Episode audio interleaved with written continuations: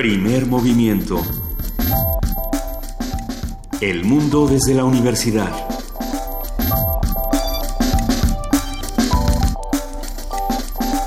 Siete de la mañana con seis minutos. Yo soy Juana Inés de ESA y ya estamos en primer movimiento. ¿Cómo estás, Luisa Iglesias? ¿Cómo estás, queridísima Juana Inés de ESA? Aquí arrancando esta mañana a las 7 con 6 es jueves y tenemos muchísimo de qué hablar. Eh, como siempre, muchas cosas han pasado en nuestro país. todos los días, ahora sí pasan muchísimas cosas. Nada descansa, nadie descansa. Y sin embargo, es interesante analizarlo. Lo que está pasando en Estados Unidos, de nuevo con las políticas migratorias, esta discusión no llega a su fin. Y menos porque hoy es precisamente la visita de Rex Tillerson y de John, Kelly. a nuestro país. Y vamos a ver cómo se llevan con Luis Videgaray. Y cuando digo el cómo se llevan es, ¿y ahora, ¿y ahora qué van a hacer estos tres? ¿Y ahora qué van a hacer y cómo se van a plantar? Ya ayer había habido, bueno, hubo un pronunciamiento de, de Videgaray eh, frente a los legisladores diciendo, del canciller Videgaray frente a los legisladores diciendo que si lo que Estados Unidos pretendía era que eh, se deportara a todo aquel que consideraran ilegal, que estuviera sin documentos, que pensaran que era que no debía estar en Estados Unidos, a cualquier persona de cualquier eh, nacionalidad lo podían deportar a México, eso no iba a suceder. Y sin embargo, eh, lo que lo que estamos esperando todos es con qué va a negociar México, cuáles cuáles son las cartas con las que con las que va a negociar México, la autoridad con la que va a negociar México, esa va a ser la parte más interesante, me, digo yo, de esta de esta visita y la más difícil. Y es que si hay algo que me ha enseñado el primer movimiento y que me impactó esta semana con la conversación de nuestros amigos de Serapaz, es precisamente cómo se resuelven los conflictos. Y si ya tenemos estas herramientas para identificar cuáles son los conflictos y cómo podemos resolverlos, eh, esperemos que sean las que utilice eh, Luis Videgaray. Hay que recordar que John Kelly viene por parte de Seguridad Nacional, mientras que Rex Tillerson viene como secretario de Estado. Eh, uno discute precisamente los temas migratorios, mientras que el otro está discutiendo temas económicos, habrá que atender qué pasa con el TLC, qué pasa con el tema de las reformas energéticas. Estas son las discusiones del día de hoy y vamos a tener un programa bastante, bastante nutrido. Pero, si te parece bien, antes de que arranquemos y contemos qué va a pasar, creo que sería muy interesante contarles un poco de, de, algo que encontramos que nos parecía una buena noticia dentro de todas las malas noticias y es el sonido. Además de los planetas, de los exoplanetas. De los exoplanetas. Sí hay buenas noticias, sí hay cosas que se pueden discutir además del horror, de la furia y del descontento y una manera de encauzarlos, como lo hemos dicho, es son las manifestaciones artísticas. Eh, el artista sonoro, tenemos un artista sonoro por aquí, eh, que es conocido como Andrew Huang, que es muy famoso en YouTube, tiene un canal donde constantemente está subiendo diferentes audios y bueno, él se ha inspirado en otro artista llamado Alexander Savant para hacer una pieza sonora en la que lo que hace, antes de escucharla puedo contarlo, o, prefieren que la escuchemos y les cuento qué es. No, pues cuéntanos primero qué vamos a oír. Ok, él hace una ilustración en la que con muchos cubitos o pequeños cuadritos eh, dibuja un unicornio en una plana, digamos, de un editor de sonido. Entonces, cuando el editor de sonido avanza, lo que escuchamos es cómo sonaría un unicornio a través de una computadora. O sea, dentro de la mejor tradición del modernismo vamos a oír cómo se oye el azul. Cómo se oye el azul, cómo se oyen los pájaros. El día de hoy vamos a escuchar, según este maravilloso Andrew Huang, a quien vamos a compartir en redes sociales, cómo sonarían los unicornios.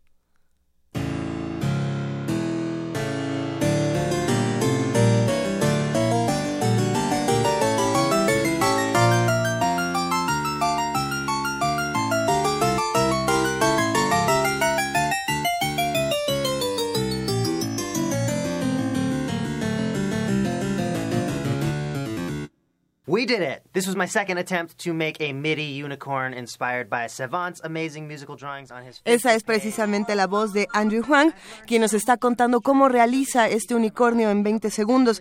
La ilustración, si ustedes lo buscan en redes sociales, es de Lisa Frank y es interesantísimo porque es la cosa que se volvió más viral el día de ayer y el día de antier en, en internet. A pesar de las, de las noticias y de todo lo que está ocurriendo, todavía tenemos la capacidad de asombrarnos con ilustraciones, eh, con ilustraciones sonoras qué mejor que tener estos ejercicios aquí en primer movimiento, Juana Inés. Por supuesto, Luisa, nuestro jueves de gastronomía, hoy es jueves de gastronomía, ya es ese momento de la semana, vamos a hablar sobre eh, el, lo que llaman en francés el terroir, y que no es más que el lugar donde se plantan las vides. Ay, Así es. Y que le dan cierto, cierto sabor, cierto olor y le prestan ciertos condiciones al vino. Vamos a platicar de eso Vamos a platicarlo con Rodrigo Llanes. Él es chef e historiador y ya está aquí en la cabina de primer movimiento nos ponemos muy contentas de siempre que nos visita. Eh, se nos abre el apetito de una manera maravillosa y el, el goloso mestizo que todos llevamos dentro ya se está preparando para esta conversación. Vamos a hablar también con Pepe Franco, José Franco, titular de la Dirección General de Divulgación de la Ciencia, quien nos habla sobre la, mesa Más Ciencia, Menos Dependencia, los retos en la era de Trump, algo que hemos discutido todos estos días. Eh, contaremos también con con la participación del Centro Cultural Universitario Tlatelolco. Oscar Millán, uno de los coordinadores del ciclo, habla sobre este ciclo, precisamente, tercer ciclo anual de conciertos donde cantan los vientos. ¿Saben de qué se trata? Si no, quédense con nosotros porque es una delicia. En nuestra nota nacional, el costo político y social del gasolinazo diario, cómo lo estamos llevando y qué, qué costos va a tener a largo plazo. Comentario de Gerardo Esquivel, doctor en Economía por la Universidad de Harvard y profesor de la Facultad de Economía de la UNAM. La nota internacional, como lo decíamos al principio de este programa, será sobre la visita de los secretarios de Estado estadounidenses. Vamos a hablar con el doctor Javier Oliva, él es profesor investigador de la Facultad de Ciencias Políticas y Sociales de la UNAM y nos va a contar de qué se trata esta visita, qué tenemos que atender y qué discursos vamos a observar. En la participación del Centro de Investigaciones y Estudios de Género, la maestra Marta Ferreira, secretaria de Igualdad, habla sobre la disculpa pública de la PGR a tres indígenas detenidas injustamente. Esto que también hemos comentado en este programa y que hablábamos también con Yasnaya Aguilar, esta fabulosa escritora. Eh, y hablando de fabulosas escritoras, Juana Inés, te toca la poesía necesaria el día de hoy. Vamos a buscar una fabulosa escritora para... ¿Una fabulosa escritora? Para leer su poesía. Excelente, me encanta la idea. En nuestra mesa, Los Mundos Posibles, es jueves. Los riesgos de la iniciativa de la Ley General de la Biodiversidad lo vamos a platicar, como siempre, con el doctor Alberto Betancourt, profesor de la Facultad de Filosofía y Letras de la UNAM y coordinador del Observatorio del G20 de esta facultad. Primer Movimiento cierra esta mañana con la participación del Programa Universitario de Derechos Humanos. Como cada semana, Luis de la Barreda Solórzano, el director de este programa, habla sobre el odio que se manifiesta en las redes sociales. Eh, y es un tema interesante y habrá que ver quiénes lo reciben y quiénes lo ejercen, porque creo que todos lo recibimos y lo ejercemos en distintos momentos y es importante razonar que siempre del otro lado de la pantalla hay un ser humano. ¿no? Pues sí, siempre ayuda. Y así que mándenos un abrazo, por favor. Estamos en arroba P Movimiento, en diagonal Primer Movimiento UNAMI, en el teléfono 55 36 43 39. Quédense con nosotros, este será un programa bastante nutrido y esperemos que lo disfruten. Vámonos. Jueves Gastronómico. El término terroir, de origen francés que proviene del latín terratorium o terruño, se refiere al conjunto de factores que definen la región geográfica donde se ubica un viñedo. En términos prácticos, cada vez que esta bellísima palabra aparezca, la va a decir Juana Inés para que yo no diga terroir, que es como se escribe, para si, si es que la quieren buscar. Para una producción vitivinícola satisfactoria, se deben tomar en cuenta ciertas características del terroir. Muy bien. La del clima, el grado de humedad o aridez de la tierra, la intensidad de los vientos, cantidad y tipo de minerales de los suelos, así como las bacterias y tipos de levaduras silvestres.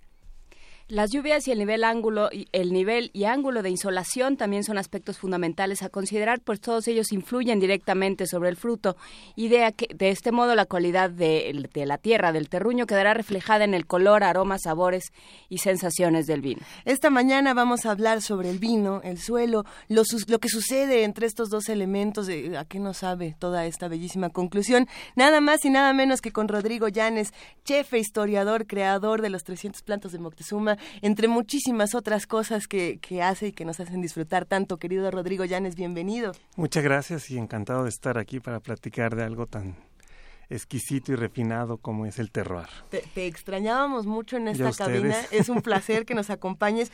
¿Qué pasa con, esta relación entre el vino y el suelo y esta palabra tan maravillosa?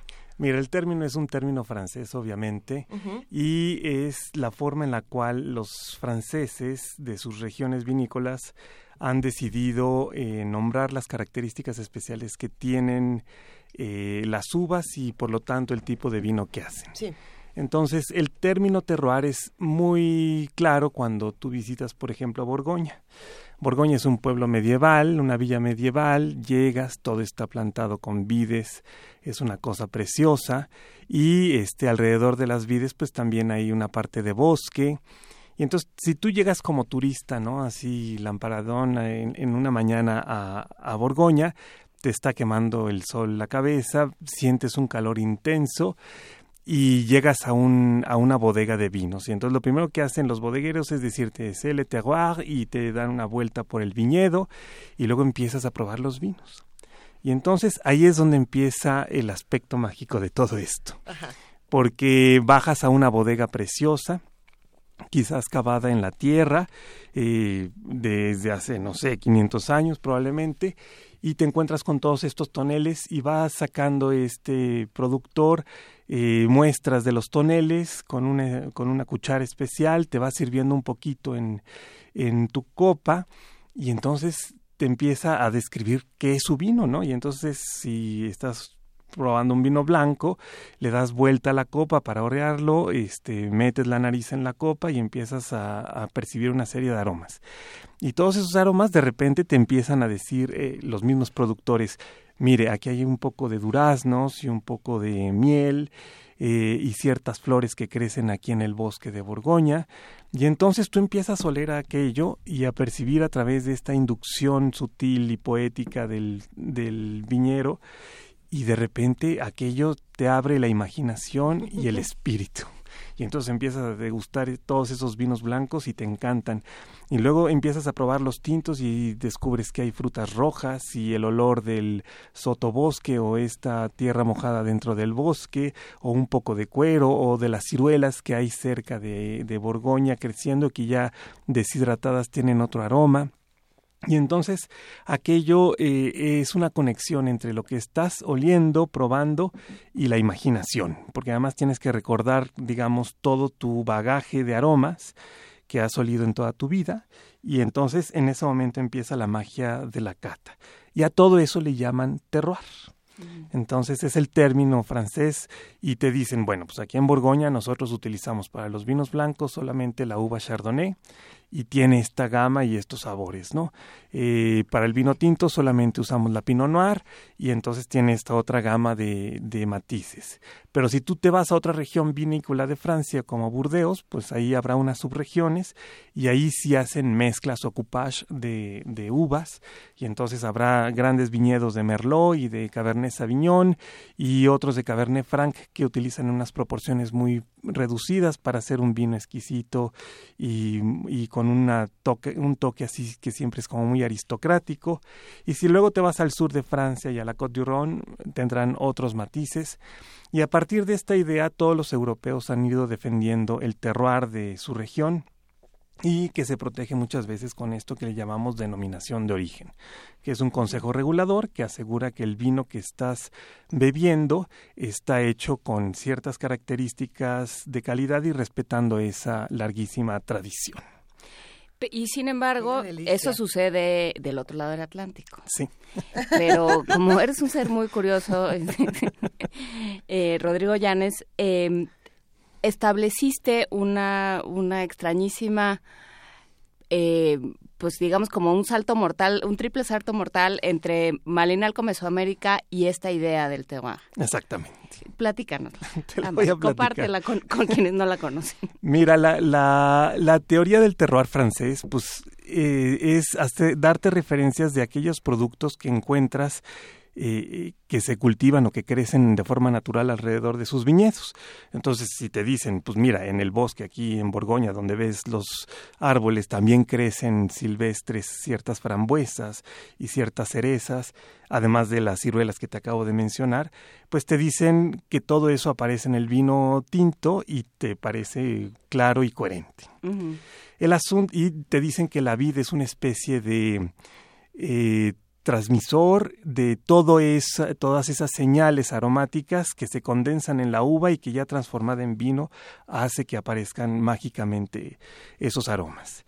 Y entonces resulta que cuando tú estás leyendo y, o en unas catas de los mejores vinos del mundo, o sea, como la Tache de, la misma Borgoña o el Chateau Lafite o de todos estos grandes vinos sofisticadísimos y carísimos del mundo, te empiezan a decir que en los vinos tintos, por ejemplo, aparecen notas de tabaco, de mm, pimientos secos, que para nosotros son chiles secos, eh, de cacao y de vainilla.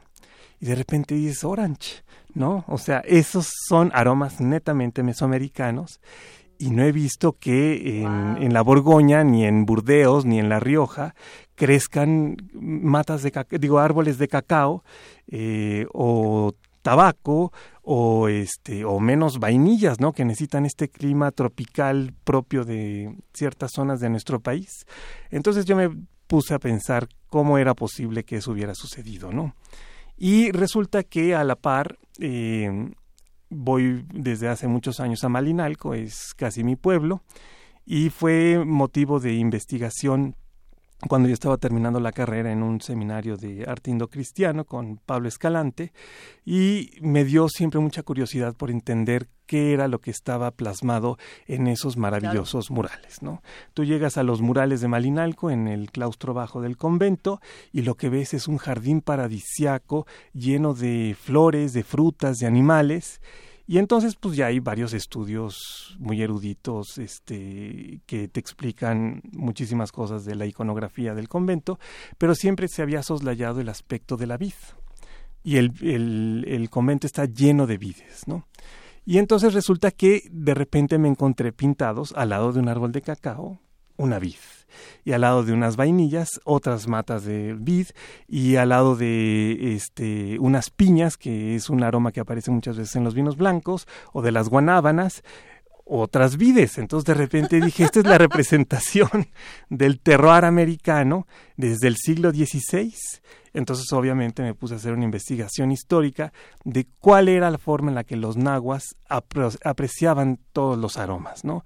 Porque claro, pues una lectura indígena de este maravilloso mural es como entrar a un, a un jardín de estos que tenían Etzahualcoyotl, por ejemplo, lleno de árboles con flores fragantes y frutas deliciosas y otras que ya a lo mejor pasaban por el olor a lo fermentado a lo seco. Entonces, eh, la investigación fue eh, recabando todos esos aromas del mundo nahua que luego han pasado por osmosis cultural, no podemos decir ninguna otra teoría, hacia el mundo del vino, ¿no? Porque de repente, pues sí, el aroma al cacao es delicioso, a todo el mundo nos gusta el chocolate, y cuando de repente empiezas a descubrir ese maravilloso mundo del, del chocolate, pues eh, suscita la imaginación de cualquier europeo que de repente lo empieza a encontrar en sus vinos.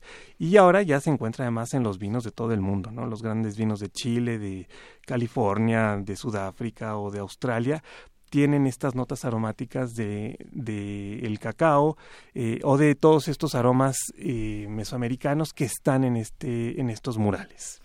O sea, sí había eh, vides en Mesoamérica. Originalmente había una que se ha catalogado científicamente como vitis labrusca. Es una vid silvestre, rastrera, y que los antiguos nahuas llamaban xocomecatl, choco fruto mecatl, el mecate. Entonces es la, fruta del mecate porque se iba encaramando en los árboles y iba creciendo de forma silvestre. Las crónicas españolas eh, comentan, creo que era Bernalo o Cortés, que este con esas intentaron hacer vino los españoles, no les salió propiamente vino, pero decían que era un vinagre más o menos.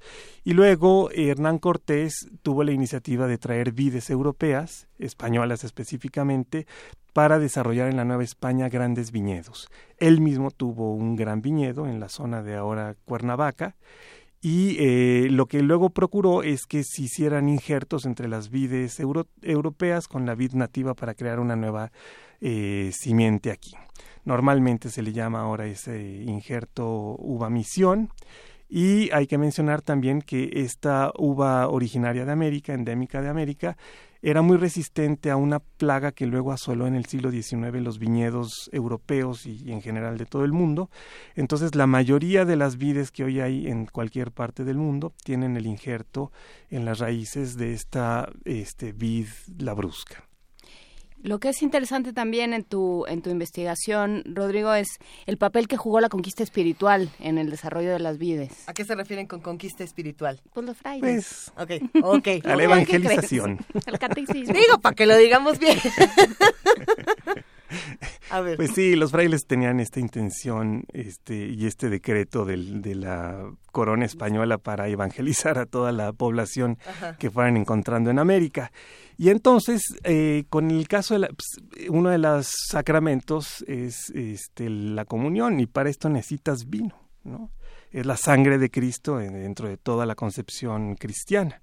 Entonces, eh, la corona española estaba obligada a pagar la limosna de todo el vino y el aceite de todas las eh, construcciones religiosas y, de los religiosos en la Nueva España, ¿no? Entonces, imagínate que pusieran 600 eh, construcciones para mediados del siglo XVI, se necesitaba una cantidad bastante considerable Obviamente ese monopolio lo empezó a tener Hernán Cortés y algunos otros conquistadores que, también se sumaron a la iniciativa.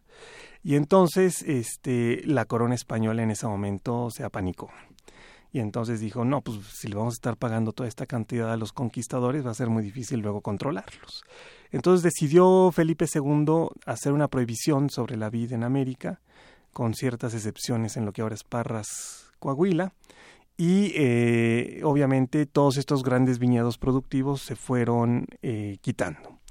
Las propias órdenes religiosas tenían viñedos, o sea, hay ciertas fuentes agustinas que dicen que los agustinos tenían viñedos, también en Malinalco seguramente hubo el propio, se han encontrado también las vides silvestres ahí mismo en Malinalco, entonces eh, se quedó a un nivel de producción muy local y, y de las mismas comunidades religiosas hacia la el último tercio del siglo XVI y esta prohibición, pues, es lo que hizo que no se desarrollara una industria vinícola con el paso del tiempo, ni que se quedara ese gusto por el vino. Aunque las mismas crónicas sí nos refieren que al mundo indígena le gustó mucho el vino. Se usaba en bodas, se usaba en otros sacramentos y obviamente también había comunidades indígenas que participaban de la producción del vino y del cuidado de las vides. Incluso eh, a nivel de lenguaje hay toda una serie de palabras en agua que se refieren a la misma uva, al momento de piscarlo, a la forma de podarlo, a cuando crece desordenada o cuando tienes que meterle el surco, a cuando la tienes que encaramar en un árbol, a cuando ya la vendimias y la mandas al lugar donde se va a pisar y las gentes que además lo pisaban, pues obviamente este también tenían su nombre, ¿no? Más o menos va así. Eh, obviamente, em, para poder determinar las uvas del convento de Malinalco, hice otra investigación em, para eh, tratar de, encontrar cuáles eran las vides europeas que llegaron a América. Y resulta que en ese siglo XVI hubo uno de estos eh, talentosos sabios renacentistas que escribió un tratado general de agricultura se llamó Alonso Herrera y escribió este libro porque el cardenal Jiménez Cisneros, que eh, hubo un momento en que fue regente de Castilla, eh, se dio cuenta que el campo español estaba en una crisis después de la expulsión de, judíos y, de musulmanes, que eran muchos de los que antes se dedicaban a, a cultivarla. Y entonces el tratado era un poco para enseñarle a estos labradores cristianos cómo eh, sembrar muchísimas cosas. El capítulo que le dedica a la vida es el más amplio y fue tan importante que todavía en el siglo XVI toda la información que, técnica que se usaba para poder sembrar la vida en España están eh, sustentadas en este tratado. Y en este tratado aparecen ciertas vides que luego lo que yo hice fue buscar fotografías sobre esas vides y empezar a identificarlas iconográficamente en el convento. Y entonces aparecieron todas las variedades, hay una que se llama del vinoso, otra que se llama torrontés, está mm, este, la prieto picudo, la tinta este, de Castilla. Entonces vas encontrando todas estas uvas que hoy en día todavía se utilizan en ciertas regiones de la misma España o de todo el mundo. Eh, hay, por ejemplo, hay unos racimos de Syrah que se usa mucho en el sur de Francia, en California, y ahora se está utilizando para ciertos vinos en España. Y te das cuenta que están ahí presentes y que obviamente pues fueron las vides que necesariamente llegaron aquí y que luego se fueron además eh, mezclando con la vid natural.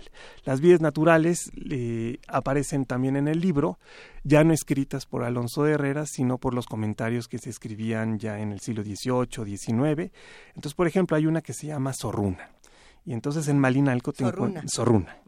Y, es curioso porque de repente llegas a, una parte del convento en Malinalco y te das cuenta que hay un zorro comiendo uvas, ¿no? Dices, qué chistoso, ¿no? O sea, el nombre que se le da a esta uva y hay una, una forma gráfica para representarla.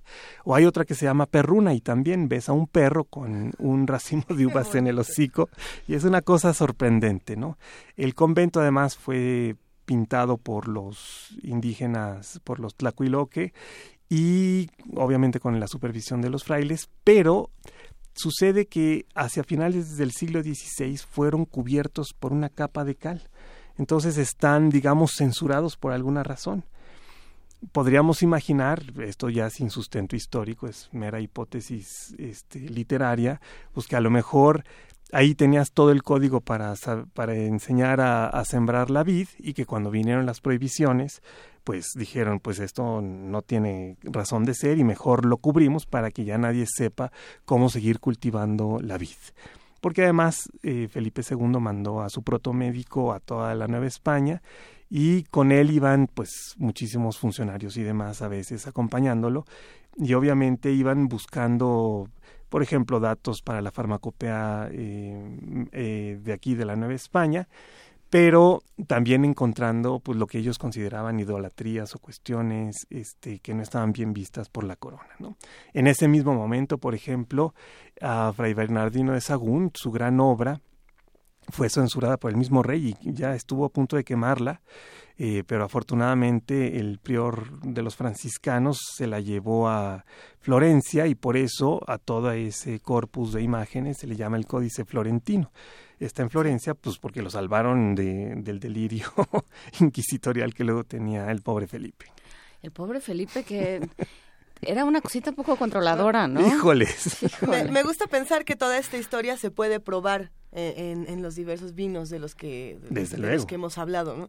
Eh, hay algo que, sucede muy seguido y que además ya algunos radioescuchas lo comentaron en redes sociales y es que cuando uno va a una de estas maravillosas fiestas, no sé, en el convento de Malinalco, dicen, ah, está este vino, está este otro, la zorruna, la perruna. Y bueno, vas a encontrar un grupo de gente que genuinamente puedes ver en su rostro el placer, el deleite de que están entendiendo exactamente los aromas, de que los aprecian, de que pueden entender los sabores, las texturas, demás. Y vas a encontrar otro grupo de seres que lo probaron y dijeron, la verdad no entendí nada, pero quiero poner esa cara y quiero llegar a ese estado, pero no lo logré, entonces ¿Dónde está la guanábana? ¿Dónde voy está a fingir que lo entendí, pero la verdad es que no entendí nada y me voy a quedar en un rincón así. Bueno, eh, ya que estamos en un medio como este donde la imaginación nos permite hacer absolutamente todo, vamos a suponer que estamos aquí rodeados de vinos y que podemos hacer un, análisis como Rodrigo Llanes diría que se tiene que hacer.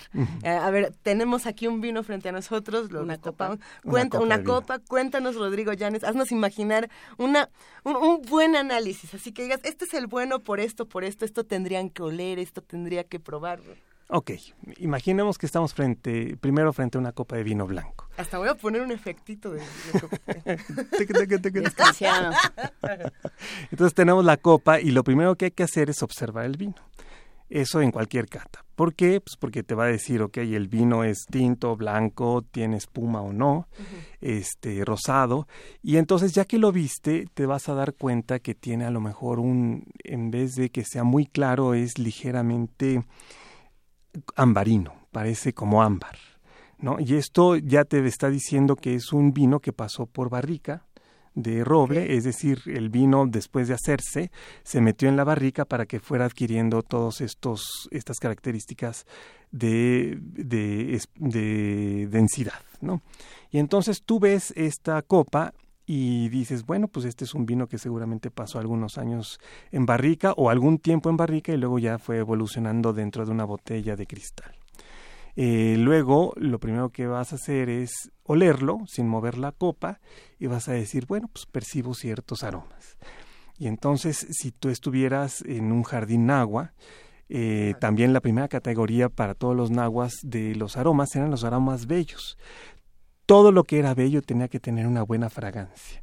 ¿Por qué? Pues porque somos un lugar donde crecen unas flores hermosas con un aroma exquisito. Y somos un, un país acostumbrado a verlos. Exactamente. Porque hay quien, hay quien pasa de largo. Como, como cuáles son estos aromas bellos, por, por ejemplo? ahí está la flor Yolosochitl, que es una flor muy grande del corazón que se conoce hoy día como magnolia. Es blanca y grande y crece en unos árboles muchas veces en, en, ciertos jardines los encuentras y empieza a despedir un aroma embriagante y realmente hechizador, ¿no? O sea, lo empiezas a oler y dices, wow, ¿qué es esto? Y se dice, eh, por las investigaciones que se han hecho, que para los nahuas este aroma era muy importante. La flor era muy importante porque era tan grande que se podía ver en una pirámide dentro de todos estos rituales que se tenían. Pero también porque su aroma te tranquilizaba la mente. Entonces, pues para los grandes gobernantes tenían que tener la cabeza fría cuando iban a declararle la guerra a los michoacanos o algo así, ¿no? Porque pues, se iban recursos y vidas en todo esto. Entonces empiezas a oler estas flores que a lo mejor ves a lo largo de este convento maravilloso y te encuentras otros aromas a otras flores. Por ejemplo, la piña, que es una flor fruto, eh, que de repente hueles la copa agitándola un poquito y de repente dices, ay, esto huele un poco a piña y huele un poquito a guanábana. Y entonces muchas veces los franceses dicen que hay cierto sabor láctico o aroma láctico en los vinos blancos. Y nosotros aquí en el mundo mesoamericano pues tenemos esta especie de mantequilla que es la deliciosa guanábana. Y cuando ya probaste el vino, todo aquello que empezaste a oler y que son flores bellas se empieza a confirmar en lo que vas saboreando y te recuerda a lo mejor también a la misma guayaba que también es un fruto americano. Y luego, si el vino es todavía más complejo, lo vuelves a oler y lo vuelves a probar y te van a aparecer flores más, eh, con un aroma más intenso y con una característica cultural muy especial para nosotros como la cempasúchil. Y entonces de repente el aroma que percibes en ese vino blanco te recuerda un poquito al altar de muertos, en donde está lleno de flores y frutas y velas encendidas y copal encendido. Entonces todo este recorrido lo puedes hacer simplemente oliendo el vino eh, y probándolo. Si después probaras un vino tinto extraordinario, vas a ver que lo primero que te van a venir son ciertas frutas rojas. Quizás te recuerde a la granada, que también está representada en el convento de Malinalco, y de repente van a aparecer estos otros aromas más complejos, como a los chiles secos, como cuando hueles de repente un chile guajillo o un chile eh, ancho, luego en la central de abastos cuando ves esos grandes canastos llenos de esto o en la Merced, eh, te, invade ese aroma y de repente lo puedes percibir en los vinos tintos. Y también está el de la vainilla. Y entonces eh, hay un, aroma muy intenso a veces en la flor de la vainilla y no nada más en la vaina seca que ya disfrutamos y con la cual hacemos eh, la esencia, sino la flor de la vainilla tiene un aroma muy característico y que aparece también en estos vinos tintos. Entonces todo este mundo te va llevando por ciertas características de aquello que está fermentado también. Para los nahuas la fermentación era también aquello que era tocado un poco por la muerte. Y entonces este pequeño aroma que te conducía hacia lo oscuro, hacia el Mictlán, está muy presente en, en, ciertos aromas que nos deleitan. El mismo cacao para poder hacerse eh, chocolate es una mazorca que se fermenta debajo del árbol en el eh, clima tropical y que ya fermentada entonces se sacan las semillas, se tuestan, se pelan y se muelen para hacer el chocolate. O sea que tiene que morir, el cacao tiene que morir para hacer el chocolate. Exactamente. Ah, qué cosa tan simbólica, no sabía. O la misma vaina de vainilla la dejas secar al sol y en ese momento se va muriendo y pasa de tener un aroma, digo, un color verde al negro intenso con el cual conocemos hoy en día la vainilla. Entonces, todos estos simbolismos del mundo nahua los puedes ir distinguiendo en, en los vinos cuando los vas catando. Y yo creo que esa es una, una buena aportación de México al intangible de aromas y sabores de todo el mundo. Eh, y yo creo que los catadores mexicanos no solamente tenemos que preocuparnos porque se haga buen vino en México, sino por decir, bueno, pues todos estos aromas que aparecen en vinos de todo el mundo son mexicanos, ¿no? Son de origen prehispánico y hay que poder desentrañar todo el código de simbolismos que hay alrededor de esto. Porque claro, el francés pues nada más te dice huele a cacao, pero cuando ya has estado en la selva y ves un árbol de cacao y ves cómo se está fermentando debajo del árbol y luego ves cómo se tuesta y, percibes ese aroma de tostado de las mismas semillas del cacao y luego la molienda en el metate, pues estás eh, viendo un espectro cultural eh, muy distinto al simplemente el chocolate que un belga o un suizo vende en una caja relleno de praline de almendras, ¿no? Claro, y, y hay estas, todas estas flores, todo este contacto físico, sensible con las flores, para nosotros es una cosa cotidiana. Sí. Para, para los europeos, para gente con otro clima, con climas más extremos, no es de diario que haya flores. No, no, no. Es algo a lo mejor de dos, tres meses al año. Sí nosotros estamos en contacto con las flores todos los días. Y además con todos estos simbolismos, porque si de repente llegas en el Día de Muertos, no, pues obviamente los mercados todos huelen a cempasúchil, a copal eh, y a frutas, ¿no? Y, eso es un privilegio que tenemos nosotros y que cualquier gente que lo experimente podría entender otra gama mucho más amplia de matices aromáticos después de probar ciertos vinos, ¿no? Y obviamente también con la comida mexicana que se va mezclando con estos, o sea, tú puedes combinar los vinos con la comida mexicana y entonces vas equilibrando y disfrutando de aquello que comes, de aquello que estás bebiendo y de los aromas tan sutiles y especiales que muchas veces van surgiendo de esta combinación o maridaje. ¿Y qué te dicen los, los catadores cuando les planteas esta, esta bonita hipótesis? los, los mexicanos se entusiasman porque dicen, oye, pues tenemos algo nuestro y muy especial. sí. Y de repente creo que es importante también este ir hacia esto sutil, porque me ha sucedido también estar con colegas que de repente te dicen, bueno, este vino sabe a pulparindo, ¿no? O, digo, huele a pulparindo, o huele a este a manguera recién abierta, este, nueva, ¿no? Y dices, oye, vámonos por algo delicioso y sofisticado y refinado, porque pues estos nahuas eh, eran así de, así de complejos, ¿no? O sea, imagínate tú que mientras los españoles estaban aquí con sus eh, armaduras sudorosas, los, los nahuas, los nobles nahuas salían a caminar con estas flores fragantes, imagínate eh, que te acercabas a alguno de los nobles que olía a nardo, ¿no? Este, este, o, a la misma cempasúchil, porque en ese entonces pues no había otra forma de perfumarse. O entrabas a una casa llena de vainas de vainilla en la antigua Tenochtitlan y estaba todo el aroma presente ahí.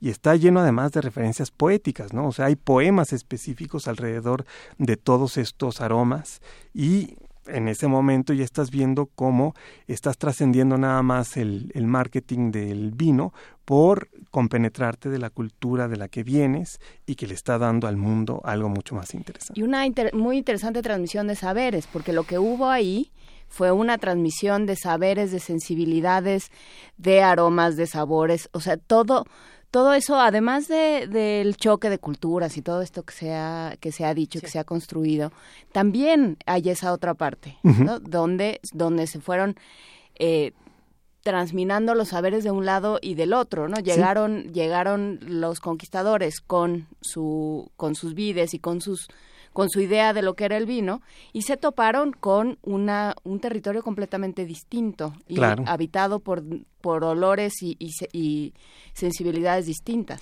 Desde luego, e, e incluso pues sin ese saber indígena no podría haber prosperado la vid, porque quienes sabían cómo eran los vientos, las orientaciones y todo eso que es indispensable a la hora de sembrar, eran los indígenas. El libro de Alonso de Herrera pues te explicaba muy bien los climas de España, pero desde luego no los de América. Entonces, estos saberes fueron trasminándose de un lado para otro. Los mismos sabios indígenas eh, fueron haciendo parte de este conocimiento lentamente en la medida en la que veían que podía quedar eh, algo de ese legado en, la nueva religión y en la nueva cultura que se estaba imponiendo. Y entonces, pues en ese sentido, entrar al convento de Malinalco desde la óptica nagua es un paseo impresionante. Eh, las eh, bóvedas están llenas de estas flores y frutas y pareciera que nos podríamos imaginar que al centro del, del convento, donde ahora hay una especie como de pozo, o pozuelo, este, ahí estaba el gran árbol de Tamuancha, ¿no? Este árbol por el cual eh, ya roto por el pecado de los dioses nahuas, eh, dio eh, movimiento a todo el tiempo. Y cómo las energías del cielo están ahí desbordándose en estas joyas que son las flores y las frutas, y que además coincide con la concepción de Malinali o esta hierba retorcida que es la energía del cielo y de la tierra en, en una especie de espiral y que le da nombre al mismo lugar de Malinalco. Entonces, para el mundo nahua, eh, Malinalco fue muy importante y su convento tenía una lectura indispensable para todos ellos. A ver, nos hacen muchas preguntas en redes sociales que podemos dividir en dos sectores. La mitad están preguntando cuáles son y en dónde podemos consumir estos vinos con aromas eh, mesoamericanos, con, con toda esta cultura. Y la otra es que, viene con truco. ¿Dónde podemos leer más sobre ese trabajo tan maravilloso? ah, qué bonito truco. Querido Rodrigo Llanes. Oye, pues es que me di a la tarea de escribirlo en un libro y después de escuchar primer movimiento cuando tuvieron aquí a los de Casa del Libro, eh, vi que se podía autopublicar en, en formato digital. Y entonces está en casadelibro.com se llama Vitis Incógnita, el viñedo secreto de Malinalco. Es un libro que se descarga por un precio realmente muy accesible. Y ahí viene toda esta historia toda eh, la referencia a las flores con imágenes para que después si vas al convento de Malinalco los puedas ir identificando y todas las vides y las características de cata que dan cada una de las vides y cuáles son los territorios donde se siguen sembrando y utilizando para hacer vino. Y este, obviamente, eh, toda esta gama aromática, cuando uno la empieza a entender, la empieza a percibir en cualquier vino de cualquier parte del mundo, porque esto no es ya exclusivo de ciertos vinos de México o de Francia, etcétera. Y lo que sí les comento es que, pues sí, muchas veces llegas a la cata, te echan todo ese choro maravilloso que es poético, y de repente dices, pues yo no percibí nada. Entonces, esto se, es cuestión de ejercicio. ¿no? Es mucho más divertido. Sí, es más divertido. o sea, hay que hacerlo y hacerlo y Una y otra vez, una y otra vez. Y de esa forma vas a ir recibiendo poco a poco el aroma, etcétera. Pues mira, precisamente para despedirnos, recordamos aquí la película Sideways, donde dos individuos precisamente se iban de viñedo en viñedo haciendo la cata interminable. Es, es, es maravilloso y precisamente recuerda dos sujetos que dicen, bueno, hasta que salga, ¿no? Hasta que quede. Y esta canción se llama Wine Safari. Con esto, queridísimo Rodrigo Rodrigo Llanes, te agradecemos por esta charla tan maravillosa. Muchísimas gracias por la invitación y nada más para comentar que lo de los 300 platos de Moctezuma está por cuajar padrísimo. Espero que el Centro Cultural Universitario Tlatelolco nos dé cabida para presentar ahí la vajilla con toda una serie de actividades. Muchísimas felicidades, que todo siga excelente.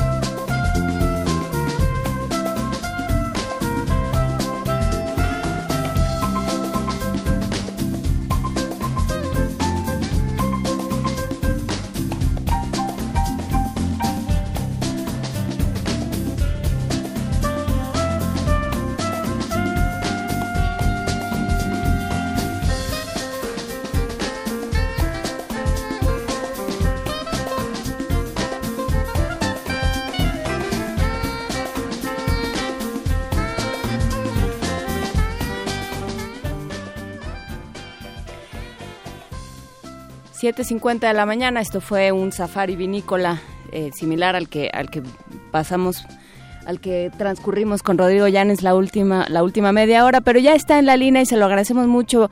Pepe Franco, de la Dirección General de Divulgación de la Ciencia. ¿Cómo estás, Pepe? Muy bien, Juan Inés, un gusto como todos los jueves platicar contigo y con mi queridísima Luisa. Hola Luisa. Hola Pepe, ¿cómo estás? Muy buenos días. Muy buenos días. Oye, ¿más ciencia, menos dependencia? Más ciencia, menos dependencia. Sí, vamos a tener una mesa, una mesa redonda de superlujo con superestrellas hablando justamente de los retos que hay ahora en la era de Trump para nuestro país, para México. Eh, y esta eh, mesa redonda se va a llevar a cabo el próximo martes 28 de febrero a las 6 de la tarde en el Teatro Universo.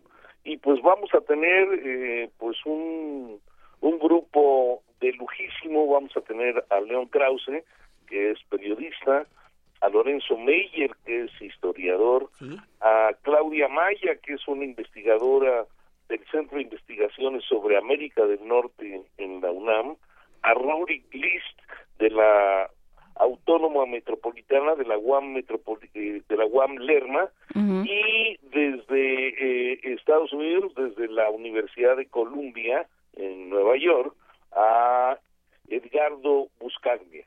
Entonces vamos a tener un panel de super lujo para pues ver digamos cuál es la encrucijada eh, en la cual está México, qué decisiones hay que tomar ante las amenazas de Trump. Y, y la moderadora de, de este de este grupo pues es una súper, súper, súper estrella que se llama Juana Inés de esa. Ay, nada más. conoces bien, mi querida Luisa. Sí, genial. Es una maravilla. Pero bueno, por ahí. La, la idea de esta mesa, eh, Pepe Franco, es pensar, bueno, eh, ¿qué, hacemos desde la ciencia?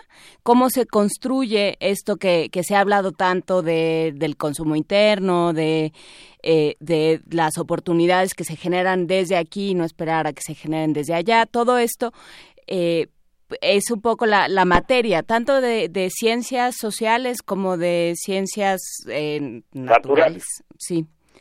Sí, no, bueno, sí, yo, yo, yo creo que es este, un acierto el haber armado esta mesa porque efectivamente el digamos eh, uno le mete mucho el hígado a, a, este tema pues obviamente por todo por toda la agresión que ha habido de parte de, Donald Trump hacia hacia México en donde bueno pues ha expresado una una gran cantidad de falacias este y además ha hecho toda una serie de, de amenazas para para chantajear la relación con nuestro país. Está el tema del muro, que bueno, pues ya todo el mundo ha dicho que es una idiotez, yo yo yo lo subrayo, es una gran gran tontería este el el deshacer el Tratado de Libre Comercio pues yo creo que es algo que se tiene que hacer con cuidado porque hay una dependencia económica muy fuerte de los dos países a todos los insumos que están saliendo del Tratado de Libre Comercio. Yo creo que México podría tener un muchísimo mejor tratado de libre comercio con Estados Unidos y con Canadá, pero bueno, digamos, el que está en este momento vigente, en donde la economía depende muchísimo de, de, este tratado, pues habrá que reestructurarlo, habrá que revisarlo y habrá que mejorarlo para los intereses de nuestro país. Por supuesto que eh, la forma en la cual Trump eh, enfocó esto es eh, Estados Unidos primero, yo creo que nosotros tenemos que decir, pues hombre, pues México, México primero, y, y vivimos en este momento en un mundo que, que pues ha borrado las fronteras en la parte económica, en la parte comercial, en muchos lados, entonces, pues es difícil eh, pasar al proteccionismo que, que plantea Trump. No sé cómo, cómo ves tú este asunto, mi querida Juana. Por supuesto, y yo creo que, que es una buena área de oportunidad, yo creo que es un buen momento para que nos sentemos todos a discutir qué vamos a hacer con este país. Hemos estado tan acostumbrados, todavía lo, lo hacemos, todavía caemos en eso, de ver hacia, ver hacia el norte para que responda a todos nuestros problemas, para que forme a nuestros investigadores, para que le dé trabajo a nuestros científicos eh, que, que, se nos olvida que, que, todo se puede generar aquí, que los científicos salieron de aquí, se, educaron, en buena medida se educaron aquí y que se trata más bien, como decíamos hace un rato, de transmitir saberes y de compartir conocimiento y de construir algo entre todos, no de, no, a estas alturas eh, ya nos dimos cuenta que eh, las sociedades basadas en el conflicto no nos llevan a nada. Así es, y bueno, por otro lado, eh, México geográficamente es parte de Norteamérica.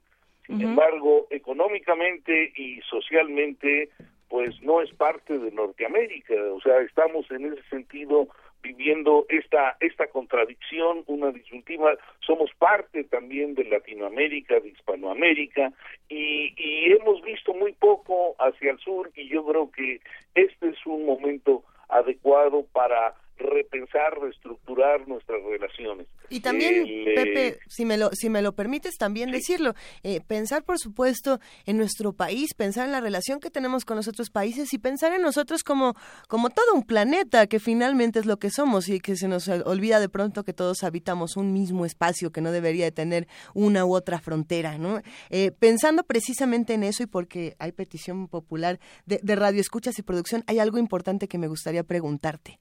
A ver, ¿quién? ¿A, a, Juan Inés o a mí? No, no, a mí me pregunta todo lo que Todo quiere, le pregunto todo el día. Eh, si, eh, te digo que ese es primer movimiento. bueno, si tengo respuesta, con mucho gusto te respondo. Fíjate, Pepe, no te que... diré, no sé los radioescuchas precisamente pensando en todas estas discusiones que se dan en la ciencia, quieren saber qué ha pasado con los exoplanetas, con el descubrimiento de los exoplanetas. Ah, bueno, pues hay un, digo, esto ha salido por todos lados, en todas las noticias sobre el descubrimiento de un sistema planetario con siete planetas. Esta es la primera vez que, que se ve en, un, en una estrella eh, que haya tantos planetas este, circundando la estrella. Esto es un sistema estelar o, digamos sería el equivalente a un sistema solar.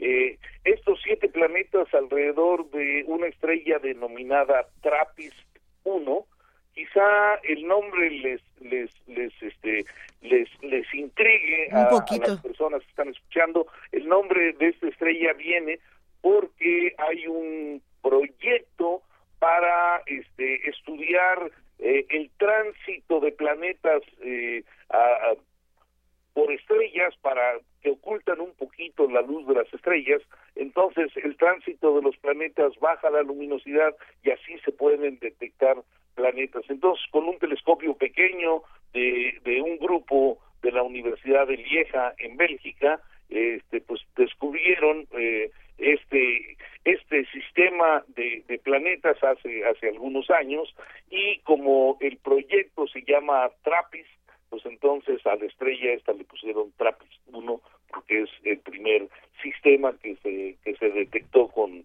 con ese pequeño telescopio. El el sistema se ha se ha estado observando y bueno la NASA hizo ayer la el anuncio de que hay siete planetas orbitando a esta estrella. Esta estrella es una estrella pequeña, es como de una décima de la masa del Sol, o sea, es una estrella pequeña, y, y, valdría la pena rápidamente decir que hay estrellas grandotas y hay estrellas chiquitas. Y nuestra nuestro Sol, que es una estrella medianona, este pues está eh, eh, está justo por ahí, bueno, no es justo en la mitad, pero pero las estrellas más grandes tienen 10 veces más la masa de nuestro Sol y las estrellas más pequeñitas tienen como 10 veces menos la masa de nuestro Sol. Y TRAPPIST 1 está justamente cerca de este límite inferior, es una estrella como 10 veces más pequeña que nuestro Sol, es una estrella bastante fría, la temperatura de, de, esta estrella pues es un poco menos de la mitad que la temperatura superficial de nuestro Sol, y estos siete planetas pues están bastante cerca de la estrella. Eh, el planeta que está más cercano a la estrella gira alrededor de, eh, le toma un día y medio en dar la vuelta a, a, la estrella y el planeta que está más alejado le toma como 20 días, o sea, los eh, los años en estos planetas son muy muy muy cortos, sí. muy muy rápidos. Y pues como la estrella no es muy caliente, pues estos eh, planetas están en una zona en donde la temperatura suena como confortable para desarrollar la vida en caso de que hubiera agua y oxígeno. Oye, querido Pepe Franco, pues precisamente esta información la vamos a compartir en redes sociales, eh, pero para que no queramos escapar de nuestro planeta, irnos a uno de estos exoplanetas que ya encontraron a 40 años luz, ¿qué te parece si reconstruimos la relación que tenemos en este y nos vamos todos a más ciencia, menos dependencia, eh, donde precisamente también ya lo compartimos en redes sociales? Perfecto, me tocaste dos temas en donde puedo estar hablando cuatro horas, entonces una disculpa si me si, si, si me apasioné y ya no me No, podía hombre, enseñar. no, viva la pasión de Pepe Franco. Te queremos, Pepe. Queda hecha la invitación este, este martes 28 a las 6 de la tarde en Universum con Lorenzo Meyer, Claudia Maya, León Krause, Ruri Clist, Edgardo Buscaglia, hablar de más ciencia y menos dependencia. Muchas gracias, Pepe Franco. Un, un gran abrazo para las dos. Un Gracias, abrazo. abrazote. Hasta luego. Primer movimiento. Hacemos comunidad.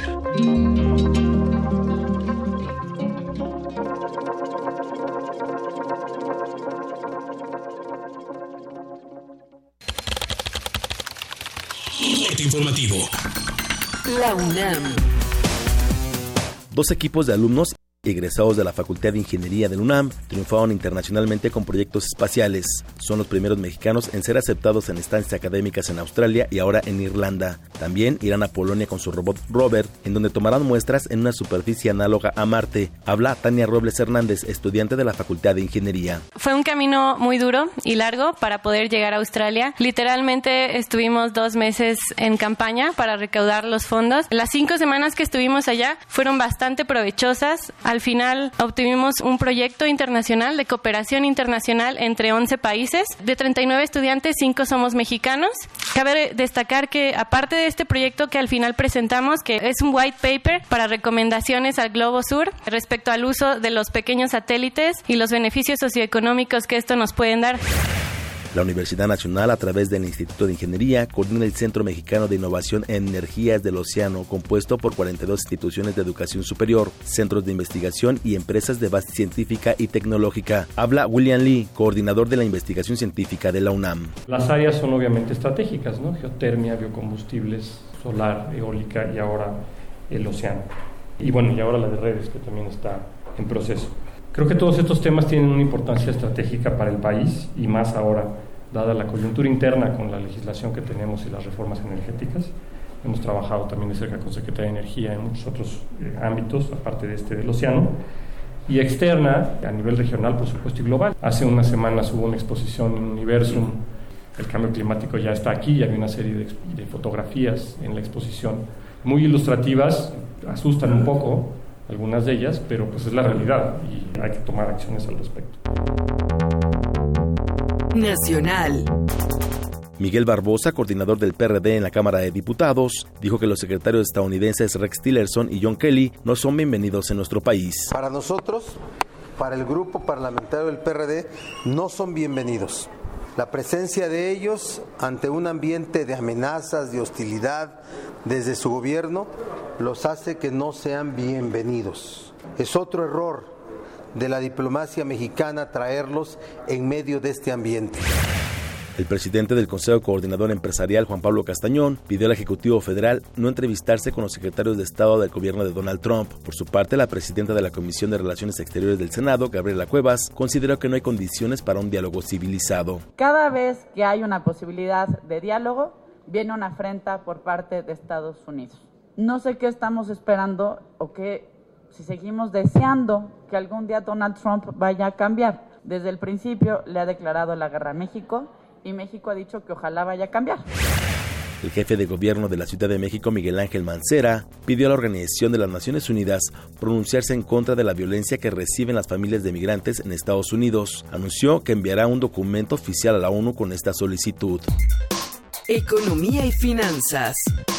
El INEGI reportó que el Producto Interno Bruto de México registró un aumento real de 2.4% durante el cuarto trimestre de 2016 con relación a igual lapso de 2015. Internacional. El secretario general de la Organización de Estados Americanos, Luis Almagro, afirmó que Cuba le negó un visado para visitar la isla. Al respecto, el gobierno de Raúl Castro informó que el fallido intento de Almagro para entrar a La Habana, invitado por disidentes, formaba parte de un plan para dañar sus relaciones internacionales y reiteró que jamás regresará a ese organismo. Con base en un sondeo, el 60% de los bolivianos están en contra de la reelección del presidente Evo Morales en 2019. Los servicios secretos alemanes calcularon que 1.600 personas dentro de su país son potenciales terroristas islamistas. Hasta aquí el corte, en Nora más información. Radio UNAM, clásicamente informativa. El rito comienza en el escenario. Los sonidos emergen, deambulan por el recinto, se cuelan en los oídos y estremecen los sentidos. Festival Intersección. los encuentros sonoros de Radio UNAM. Todos los viernes a las 21 horas en vivo desde la sala Julián Carrillo.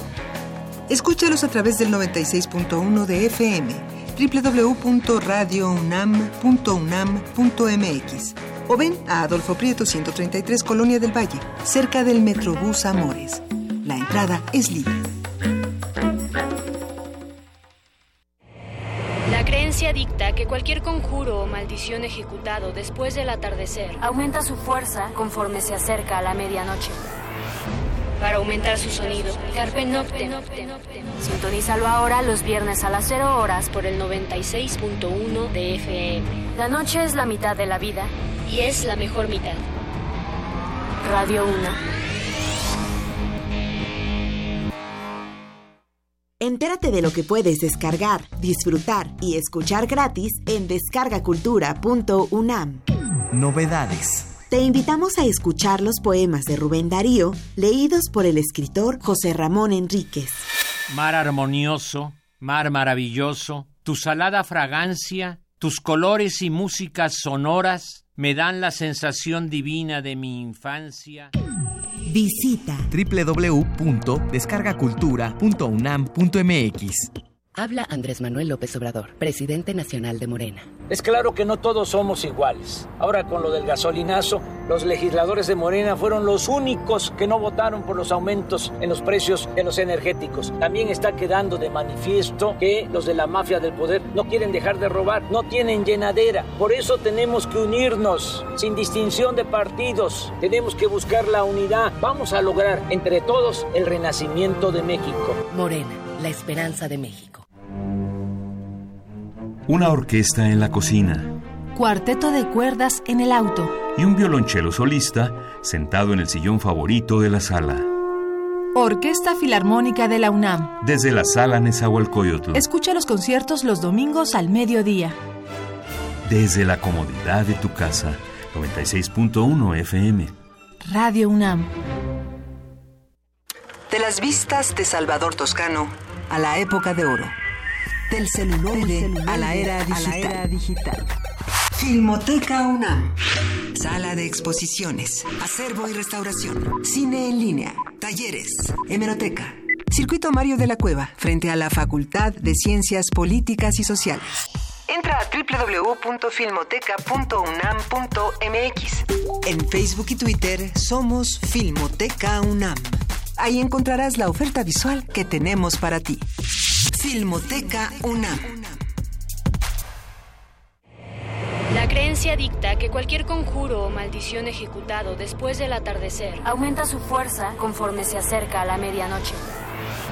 Para aumentar su sonido, Carpe Noctem. Sintonízalo ahora los viernes a las 0 horas por el 96.1 de FM. La noche es la mitad de la vida y es la mejor mitad. Radio 1.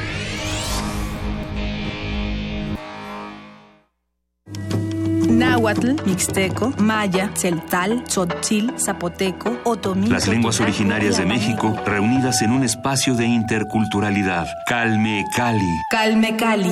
Acompáñanos a conocer las diferentes culturas indígenas de nuestro país en voz de sus hablantes. Todos los jueves a las 10 de la mañana. Retransmisión domingo 15.30 horas. Por el 96.1 de FM. Radio UNAM.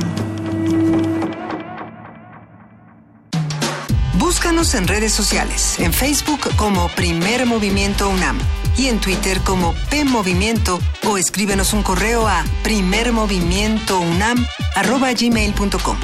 Hagamos comunidad. Son las 8 de la mañana con 9 minutos y estamos arrancando aquí primer movimiento en la segunda hora. Querida Juana Inés, vamos a hablar sobre el tercer ciclo anual de conciertos donde cantan los vientos. Desde luego, en el Centro Cultural Universitario Tlatelolco ya está en la línea Oscar Millán. Buenos días, Oscar. Gracias Muy buenos por días. platicar con nosotros. Muy, Muy buenos bien. días.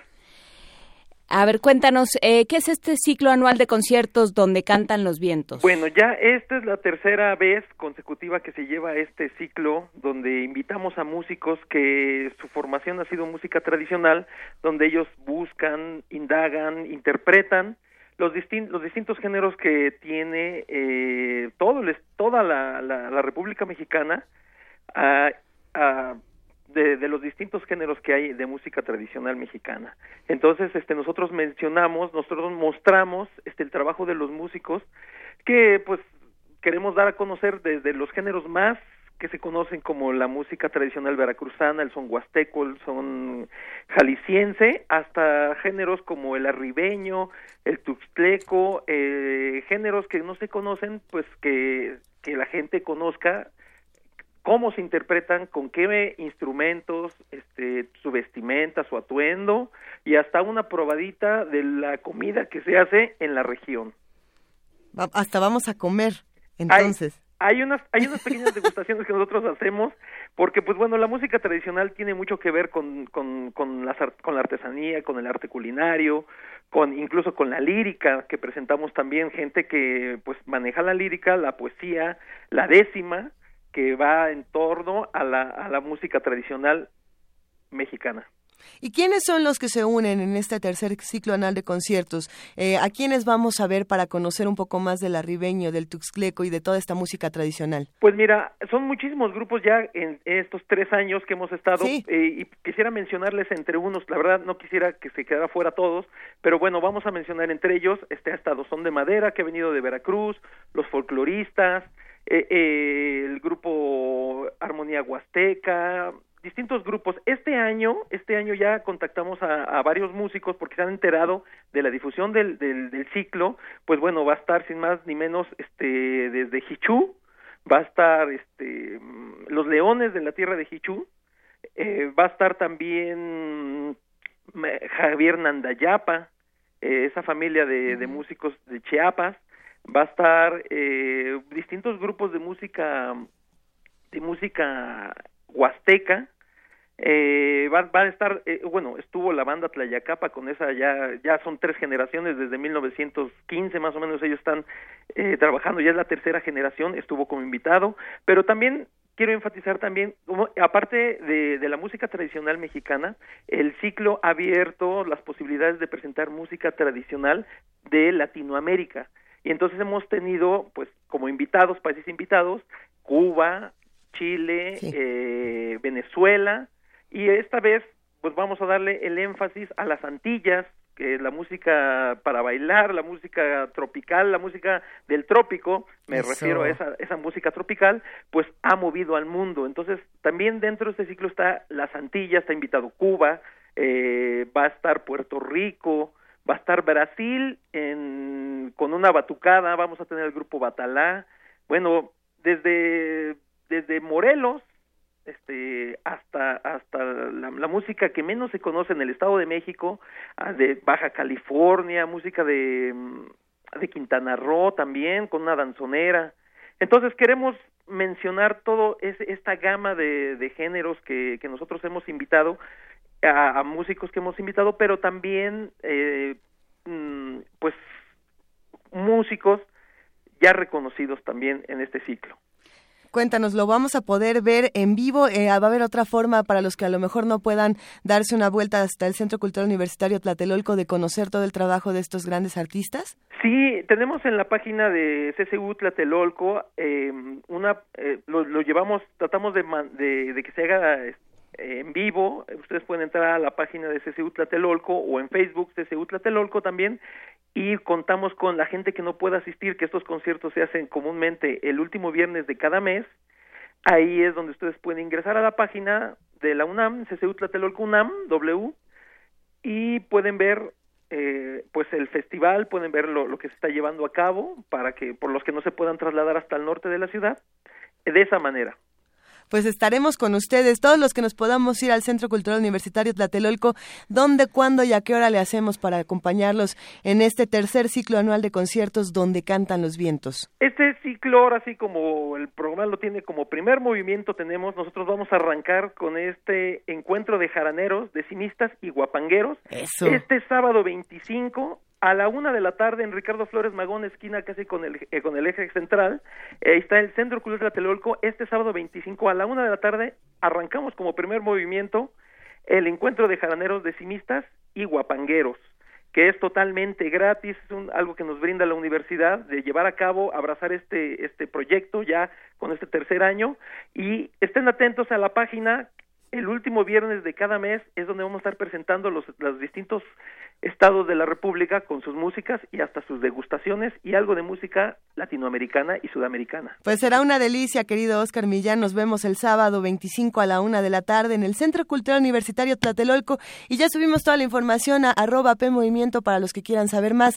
Te mandamos un gran abrazo a ti y a todos los que hacen este ciclo tan importante. Muchas gracias, María Elisa, Inés, por la invitación. Se los agradezco y esperemos estén allá con nosotros acompañándonos. Ahí estaremos. Recibe un gran abrazo. Gracias, buenos días. Hasta luego. Y bueno, pues nosotros seguimos discutiendo cosas de la universidad. Hablemos un poco de lo que se ha discutido precisamente de Banjico, Juana Inés. Eh, sí, nada más aprovecho para decir que el Centro Cultural Universitario Tlatelolco cambió de dirección. El día de ayer se anunciaron una serie de cambios en la, eh, en la coordinación de difusión cultural. Está toda la información en la Gaceta del día de, del día de hoy, así como eh, una serie de investigaciones sobre el ingreso familiar cómo ha cambiado, cómo ha caído, eh, un montón de cosas. Pero por lo pronto vámonos sí a una nota, Luisa, para dar certidumbre financiera frente a los compromisos en moneda extranjera. El Banco de México anunció que se ofrecerán coberturas cambiarias liquidables en moneda nacional. Nuestro compañero Abraham Menchaca tiene la información. Ante la actual volatilidad en los mercados, el Banco de México informó que ofrecerá coberturas cambiarias liquidables en moneda nacional hasta por 20 mil millones de dólares. El objetivo es brindar certidumbre financiera para hacer frente a los compromisos en moneda extranjera. Además, el programa busca propiciar un funcionamiento más ordenado del mercado tras la fuerte depreciación del peso. Para el doctor José Nabor Cruz, académico del Instituto de Investigaciones Económicas del UNAM, la medida fue acertada. Sin embargo, consideró que no es suficiente pues aún no se define la política fiscal que aplicará el nuevo gobierno estadounidense básicamente este mecanismo de subastas lo que desea Banjico es darle certidumbre en el mercado de divisas a las empresas mexicanas que tienen que comprar o hacer uso, insisto, de muchos dólares a lo largo del año. Eso inmediatamente hizo que nuestra moneda recuperara terreno frente al dólar, como todavía no tenemos a ciencia cierta los alcances tanto positivos como negativos de la política comercial, de la política fiscal, de la política monetaria que lleva a cabo el gobierno de Donald Trump, pues seguramente el peso va a tender a sufrir ciertas eh, depreciaciones y entonces Banjico, así como puede hacer subastas diarias, eh, Banjico efectivamente va a ofrecer ciertas cantidades de dólares al mercado.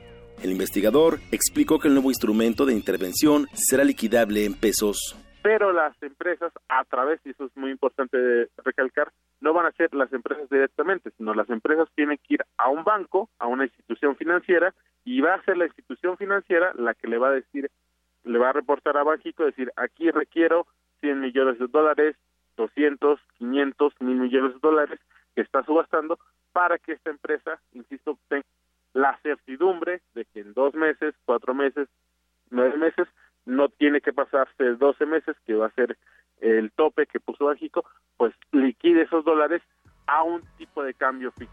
Después del mensaje del Banco Central, el dólar se recuperó 35 centavos y se cotizó en 20,35. Para Radio UNAM, Abraham Menchaca.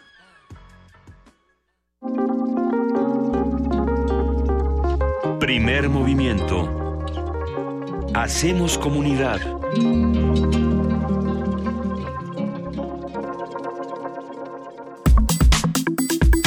Nota Nacional. A partir del martes 21 de febrero, los precios de las gasolinas se ajustarán diariamente. La Comisión Reguladora de Energía anunció que en todo el país el precio máximo de la gasolina tipo Magna será de 16.56 pesos por litro, el de la Premium 18.38 pesos y del diésel 17.66 pesos. ¿Cómo ha funcionado esto en los últimos días? Vamos a ver. Durante enero de este año, el incremento en los precios de las gasolinas ocasionó que la inflación se elevara a 4.7%, suma superior a la cifra de 3 propuesta por el Banco de México. El pasado lunes, el presidente de México, Enrique Peña Nieto, aseguró que no arriesgará el futuro económico del país con todo y los costos políticos que eso pueda tener. Algunos analistas coinciden en que el gobierno federal y empresas como Pemex deben propiciar un contexto en que los costos de producción y operación de los combustibles bajen y se genere mayor competencia entre los vendedores de gasolinas hasta que desaparezca el impuesto especial sobre producción y servicios, el IEPS. Vamos a conversar sobre el costo político y social del gasolinazo diario. Esto con Gerardo Esquivel, él es doctor en economía por la Universidad de Harvard, profesor investigador del Centro de Estudios Económicos del Colegio de México, coordinador ejecutivo de investigación del Instituto Belisario Domínguez del Senado de la República, profesor de la Facultad de Economía de la UNAM. Y nos da muchísimo gusto hablar contigo esta mañana, Gerardo Esquivel. Muy buenos días. ¿Qué tal? Muy buenos días. Un saludo a todos su auditorio. Gerardo Esquivel, lo primero que nos viene a la mente al, ver esta, este anuncio de que se va a ajustar el precio de las gasolinas todos los días es que es seguir eh, aumentando o seguir propiciando el descontento eh, social la confusión. Y, político de la confusión con respecto a este tema. ¿Cómo se ve desde la economía? Bueno, eh, hay que entender primero una cosa que es de aquí en adelante lo que vamos a ver es son precisamente movimientos en el precio de las gasolinas bastante menores, es decir, de la magnitud de lo que hemos visto en los últimos días, de movimientos de uno o dos centavos. Y así, porque la fórmula de definición del precio eh, ha cambiado y en ese sentido lo ha hecho mucho más suave los ajustes. Y el cambio importante pues ocurrió, eh, como todos sabemos, a principios de año, eh, es, ese brinco que fue el aumento significativo, el que se le dio el término popular de gasolinazo, pues eso fue el cambio importante eh, en los últimos meses y que eso es quizá lo que ya deberíamos estar acostumbrados a que ese va a ser alrededor del precio del cual va a estar fluctuando eh, la gasolina en los siguientes meses. Ya lo que sigue, estos ajustes diarios, pues es el inicio del proceso de liberalización o de el así llamado proceso de liberalización del precio de la gasolina, que no necesariamente, eh, eso es también interesante mencionarlo, no necesariamente es una liberalización tal cual. Va a seguir estando, de alguna manera, eh, determinado también por las autoridades económicas en función de una serie de parámetros e indicadores. Y entonces lo que tenemos es que eh, un aumento significativo a principios de año y lo que veremos de aquí en adelante son estos aumentos, ajustes menores a la alza o a la baja. Y que, pues, como bien decía, eh, en la medida en la que la gente espera que se revierta, eh, o esperaba, tenía la esperanza, la ilusión de que se revirtiese el aumento en el precio de la gasolina, pues claramente el gobierno está mandando la señal de que, de que no va a ser así, de que más bien continuará en esta dinámica de ajustes menores al precio de la gasolina, pero ya en torno a un precio pues que subió como subió a principios de año y por lo tanto esa es la nueva realidad, digamos, a la que nos quiere eh, acostumbrar el gobierno en el sentido de que será el nuevo precio alrededor del cual fluctuará el precio de la gasolina en los siguientes meses.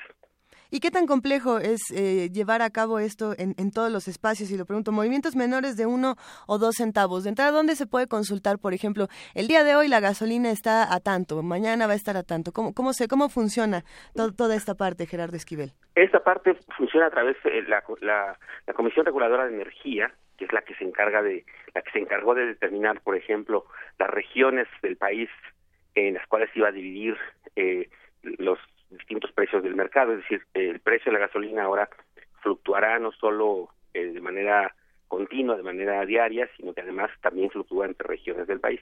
Esa, esa determinación de las regiones lo hizo la Comisión Reguladora de Energía y en su página se define día a día, se va a empezar a definir pues cuál va a ser el precio máximo al cual se debería vender en cada una de esas regiones. Eso evidentemente pues, es muy complejo eh, y, y, como decíamos antes, las variaciones no solo al día van a ser pequeñas, sino entre regiones tampoco van a ser tan grandes, de tal manera que quizá tampoco es que eh, valga la pena para alguien estar revisando dónde cuesta tanto, porque no necesariamente le va a ser rentable eh, desplazarse de un municipio a otro, de una región a otra, eh, para conseguir un precio más barato. Pero los precios como tal vigentes en las regiones del país se podrán consultar en la página de la Comisión Reguladora de Energía, en la CRE. Y a ver, entonces, si no va a haber, si no va a estar completamente liberado el, el precio, ¿no? Si, si va a haber ciertos topes, ¿seguirá habiendo un subsidio? No, eh, eh, es decir, el, como, está estipulado ahora, es que hay un impuesto fijo, un impuesto fijo que es el IEPS, es un monto en pesos y centavos, eh, el cual se seguirá cobrando y es lo que se, se añade al precio internacional de la gasolina. Eh, eh, e-, ese, ese, el hecho de que tenga un, tope eh, implicará que se tendrá que ajustar otras cosas, no necesariamente el impuesto. Por lo tanto, no vamos a pasar ya, y esa es, como decía antes, la señal que trata de mandar el gobierno, de que no va a regresar a una situación como la que se vivió en los años de la administración del presidente Calderón, por ejemplo, en la que hubo un subsidio pues relativamente importante para los consumidores de gasolina. Eh, entonces ahora más bien ya tenemos un impuesto fijo eh, que, que, que, por lo tanto no va a fungir como sí ocurrió en su momento, como un colchón que se podía hacer más grande o más pequeño o incluso llegarse a hacerse negativo, es decir, que se volvió un impuesto, se convirtió en un subsidio, como ocurrió en ese entonces. Ya eso no ocurrirá porque la forma en la que está determinado ese impuesto es un monto fijo. Y, bueno, el presidente Enrique Peña Nieto da esta declaración en donde dice, bueno, pues se va a hacer con todo y los costos políticos que esto eh, pueda tener. Uno se pregunta, bueno, ¿qué tan, qué tan mucho más peor le puede ir a Enrique Peña Nieto? Eso, eso ya eh, es irrelevante en términos de, aceptación, puesto que esto ya está bajísimo. Pero en términos precisamente económicos, ¿qué tanto en los próximos meses se puede poner, eh, no digamos peor, sino mal, bien? ¿Hacia dónde se va a dirigir esto pensando si estamos en 23 de febrero, en un 23 de abril, un 23 3 de mayo. Sí, bueno, aquí eh, lo que hay que también distinguir es entre lo que corresponde estrictamente hablando al tema, digamos, del precio de la gasolina y lo que corresponde a la situación económica en general. Así es. El costo político de la, del aumento del precio de la gasolina ya ocurrió. Así es. Eso ya ocurrió y justamente lo que ya nos está anunciando la, el gobierno con las nuevas reglas y términos, es que eso no se va a revertir. Entonces, eh, eh, es decir, el costo ya lo asumió el gobierno y lo asumió en términos de todo lo que implica, económicos y políticos, eh, con la correspondiente pérdida de popularidad y de aprobación, etcétera. eso me parece que ahí ya no va a haber un efecto adicional, porque ya quedó, ya afectó de manera pues importante, según se sabe de acuerdo a las primeras estimaciones. Eh, y lo que sigue más bien hacia adelante es la preocupación sobre otros efectos. Por ejemplo, mencionaban en la nota introductoria el impacto a la inflación que ocurrió eh, como resultado de este aumento en los precios de la gasolina. Eh, ese aumento es importante, es, es, es, casi un punto porcentual por encima de la banda del Banco de México que considera eh, razonable, pero más interesante que eso y más preocupante, por supuesto, es el hecho de que, por ejemplo, de enero de 2016 a enero de 2017, en buena medida como resultado del aumento en el precio de la gasolina, eh, los precios de la canasta básica subieron en más de 7%. Es decir, es un aumento bastante significativo que por ser precisamente el, el, precio de la canasta básica, pues a quien impacta de manera más importante es a los a las personas de menores ingresos que destinan una parte importante de sus de sus de sus ingresos precisamente a este tipo de bienes. Entonces, ahí va a haber un costo económico y social muy importante que no podemos dejar de lado. Es decir, eh, no sería sorprendente que esto tenga impactos, por supuesto, en el nivel de vida de esa parte de la población, eh, incluyendo el hecho de que los puede sumir a gente que estaba eh, apenas en el borde por encima de la pobreza, que los pueda llevar a la pobreza, gente que estaba en el borde de la pobreza extrema, que caigan en pobreza extrema, porque quiere decir que sus, sus, sus bienes que están consumiendo en mayor medida están creciendo sus precios de manera por encima al promedio de los otros bienes. Ese es un primer impacto que me parece que no podemos soslayar y que tendrá un impacto económico social significativo. Y luego tenemos un segundo impacto más agregado en términos de lo que todo esto que estamos viviendo implica para el crecimiento económico del país. Y el crecimiento económico del país, que pues ya sabemos, por ejemplo, ayer se dio a conocer el crecimiento del PIB para 2016, fue un crecimiento de 2.3, un crecimiento relativamente bajo, que hace que el promedio de crecimiento a lo largo de toda esta administración eh, esté eh, cercano al 2% eh, por año, que es un crecimiento pues muy, muy, muy escaso, muy raquítico, porque apenas está creciendo por encima de la población, es decir, el ingreso promedio por persona está prácticamente estancado en estos primeros cuatro años de la administración, Y lo que se puede prever para este año no es necesariamente mejor. De hecho, es más bien, eh, este año se puede estimar que el crecimiento va a ser debajo de 2%. Hay quienes creen que va a ser entre 0 y 1%. 1.4 acaba de decir Moody's.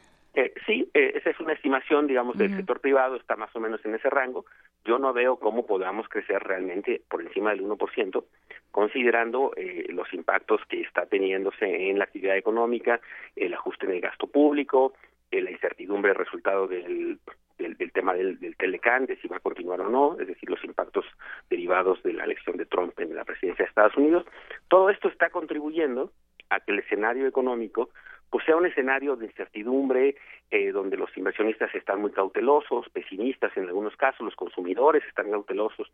Entonces, no se necesariamente se espera un crecimiento importante de la demanda de bienes de consumo durable, por ejemplo, eh, la demanda de automóviles quizá también se ajuste un poco a la baja, en fin, todas estas cosas que ocurren cuando vivimos en un entorno como el que estamos pasando hoy en día. Entonces, eh, este año será un año difícil, con, y de nuevo con implicaciones económicas, sociales y políticas, porque eh, tendremos inflación por encima de lo de lo que prevé el Banco de México, de lo que considera razonable, eh, por resultado como resultado de estos dos ajustes, el aumento en el tipo de cambio y el aumento en el precio de la gasolina. Tendremos una desaceleración económica derivado de la incertidumbre y entonces esa combinación de factores pues tiene implicaciones eh, como decía antes pues sociales para sectores de la población que se verán particularmente afectados eh, gente que se dificultará más conseguir empleo, eh, sobre todo la gente joven que entra al mercado laboral, pues se encontrará con un mercado muy eh, de bajo crecimiento, con muy pocas oportunidades nuevas, y entonces sí tendremos un año relativamente complicado como resultado de todos estos elementos, en donde el precio de la gasolina es uno de ellos, pero no es el único. No, claro, tendremos un año difícil ¿Cuántos eneros, cuántos febreros llevamos con esa, este, diciendo lo mismo? Em, a ver, y yo creo que a nivel social, a ver, estamos en, en años preelectorales, ¿no? Ya parece que siempre estamos en años preelectorales, pero bueno, el, en 2018 tendremos la oportunidad de cambiar de régimen político. Eh, hacia dónde vamos, digamos, hacia en, qué nos tenemos que fijar pensando en un proyecto económico, pensando en un proyecto eh, laboral de crecimiento, de, de, consumo, en qué nos tenemos que fijar como ciudadanos y como electores. ¿Qué dirías tú, Gerardo Esquivel? Bueno, yo diría primero que tendríamos que pensar en, en cómo vamos a salir de alguna manera del atolladero en el que estamos eh, en, en distintas dimensiones.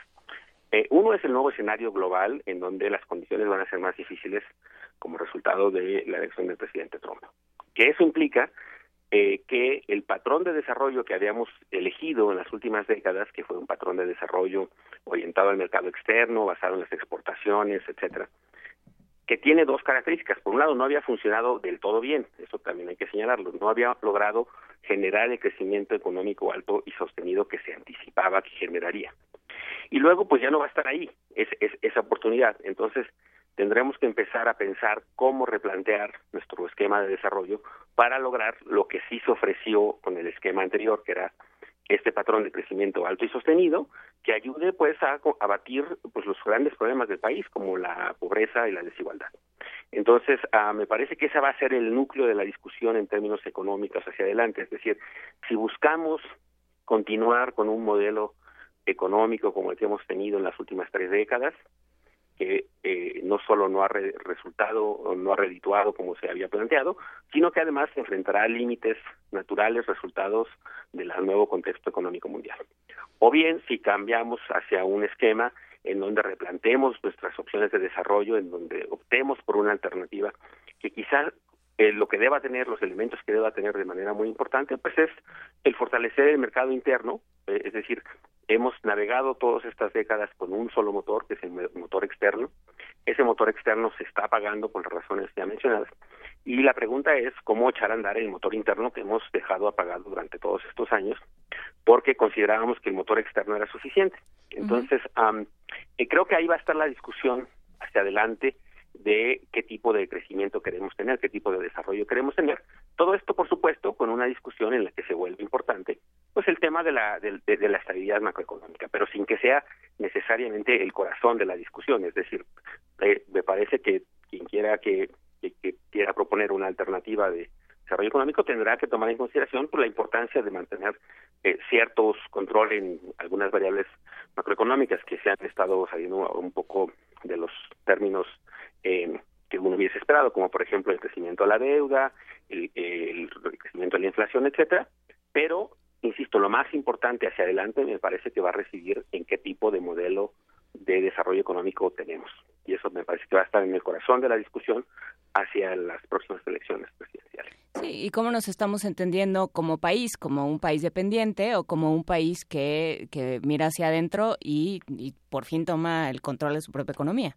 Así es, digamos, creo que esa es parte de la discusión. Es decir, si, si, si pensamos seguir eh, eh, creciendo en función del mercado externo, lo cual nos ha hecho, eh, como ya lo estamos viendo justo en estos momentos, eh, con una cierta vulnerabilidad, volatilidad, sujetos a estos choques externos y que por lo tanto nos hacen perder control de alguna manera del, del desempeño económico interno, o bien si tomamos, optamos por una vía que no solo sea tampoco ver solo hacia adentro, eh, sino una combinación más razonable que de alguna manera pues nos dé lugar a la oportunidad de crecer por las dos vías interna y externa sin cerrarnos y sin eh, tener una economía tan vulnerable, tan frágil, tan dependiente de un del resto del mundo. Por eso habla uno con los economistas, para que en lugar de que digan que todo es horrible, digan que va a haber crecimiento limitado y caída. no, Gerardo muchísimas gracias por charlar con nosotras esta mañana. Hablamos muy pronto. Gracias a ustedes. Gracias por la invitación. Un saludo a todos nuevamente. Un saludo, gracias. Primer movimiento.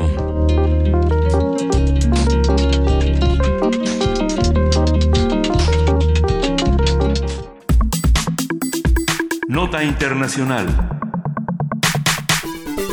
El, martes pasado, el Departamento de Estado de Estados Unidos informó que su titular, el secretario Rex Tillerson, y el secretario de Seguridad Nacional John Kelly visitarían a México esta semana, miércoles y jueves, el día de hoy, para discutir la seguridad fronteriza, el apego a las leyes y temas comerciales, entre otros asuntos. Tras la toma de posesión del presidente Donald Trump, las relaciones entre México y Estados Unidos se han complicado, pone ¿Tú crees? Sí. Ah, bueno. Y por ello, los dos secretarios estadounidenses se reunirán con Enrique Peña Nieto y otros funcionarios mexicanos para intentar disminuir la tensión entre las dos naciones. Estamos todavía en el estira y afloja de si se reunirán o no se reunirán. Eh, Barbosa y otros legisladores están pidiendo que no.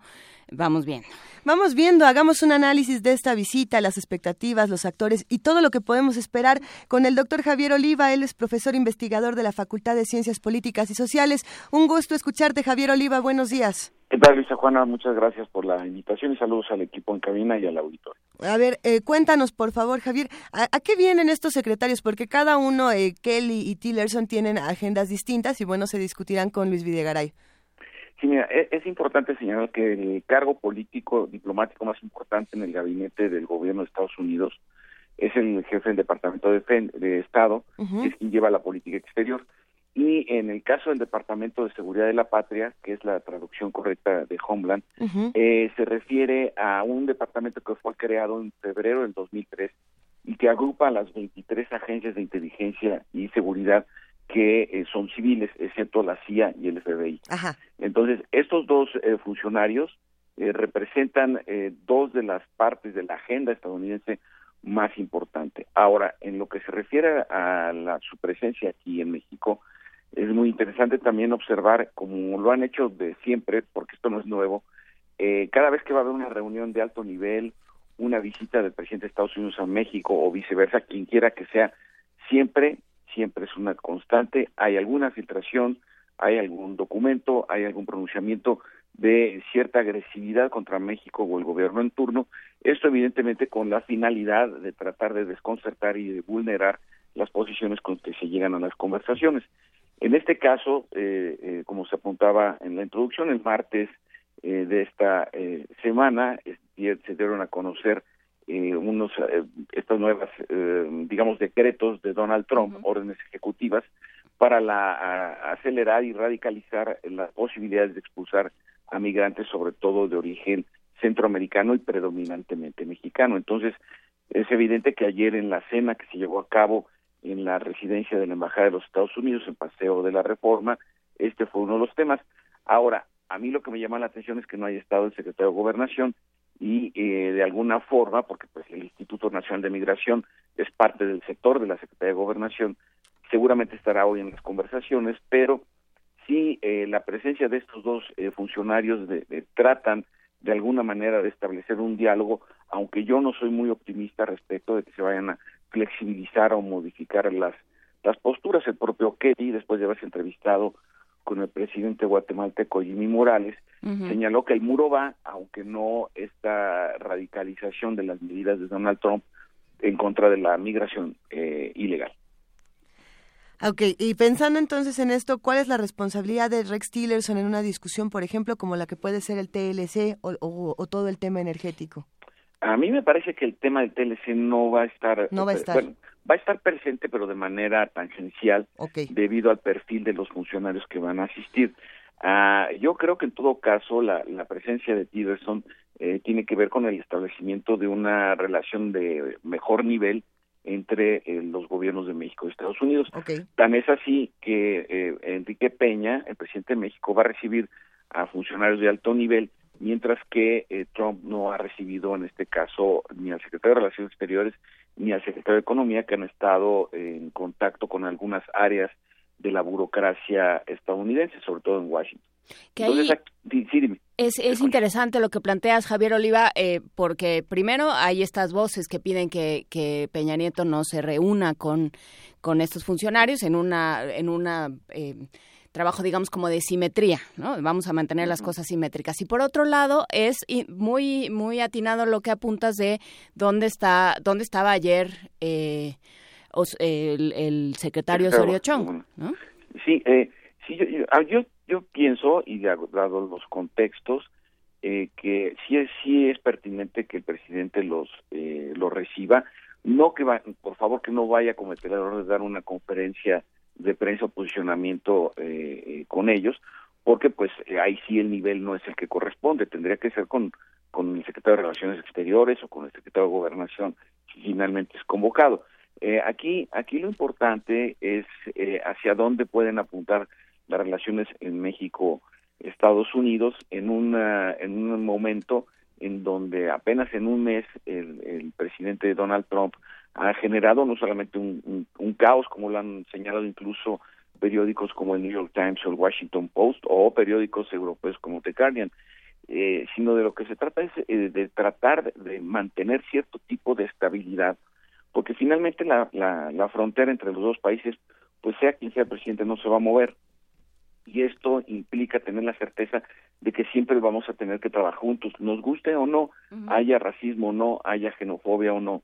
Esta es una eh, condición fatal de la, de la geografía y de la geopolítica, también diría, y en esas condiciones más vale a las dos partes buscar eh, pues acuerdos que le permitan a ambas naciones eh, seguirse desarrollando. Nada más para, para dar un dato, en la franja fronteriza entre los 21 puntos que existen fronterizos entre los dos países, eh, en 200 kilómetros a ambos lados de la frontera, hay casi la misma cantidad de población que en Centroamérica, un poco más del 70%. Entonces, sí es importante también señalar que es una frontera muy complicada, es la más transitada del mundo y no se puede gobernar a, a golpes de tweet o de decretos presidenciales como lo pretende hacer Trump es mucho más complejo y de esto sabe mucho eh, eh, Kelly, el general Kelly, porque hay que recordarle a nuestro auditorio que su anterior cargo era el del jefe del Comando Sur, que abarca de Guatemala hasta la Patagonia. Entonces, conoce bien América Latina,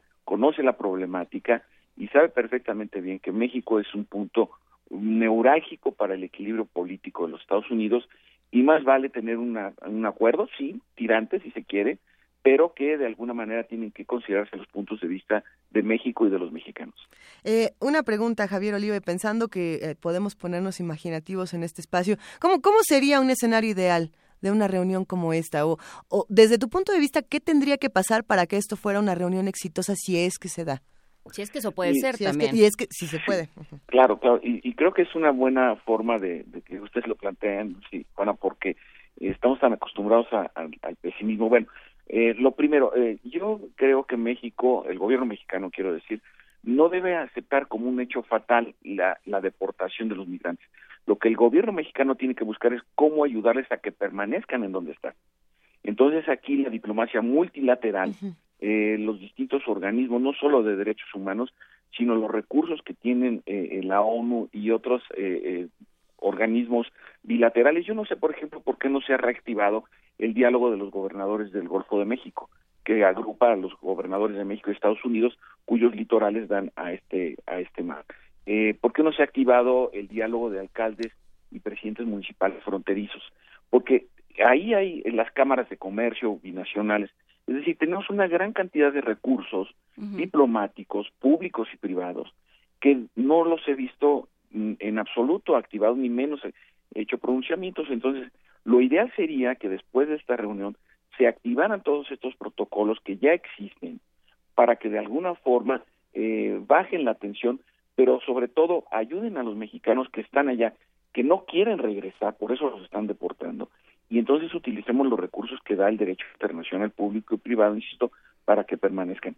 El problema, el problema es que si esta si la reunión ojalá y no sea no sea un fracaso entonces el problema va va va a ser para las dos naciones por mucho que Donald Trump haya firmado un decreto para crear eh, quince mil plazas para agentes fronterizos pues quince mil agentes no te van a poder movilizar ni a trescientas mil personas entonces esto es mucho más a veces eh, hay que comprenderlo eh, es más propagandístico de parte de Donald Trump. Ahí está el meeting que tuvo en Florida el domingo pasado para sentirse cómodo con, su, con parte de los votantes minoritarios, por cierto, que votaron por él y que eh, volvió a, como si estuviera en campaña, ¿no? Un, poco. Entonces, ojalá y la reunión, el posicionamiento que den hoy eh, el secretario de Relaciones Exteriores de México y el jefe del Departamento de, Estado. No sé con quién vaya a salir eh, el general Kelly, yo supongo que con el secretario de Gobernación, para que den un posicionamiento de algún entendimiento y o acercamiento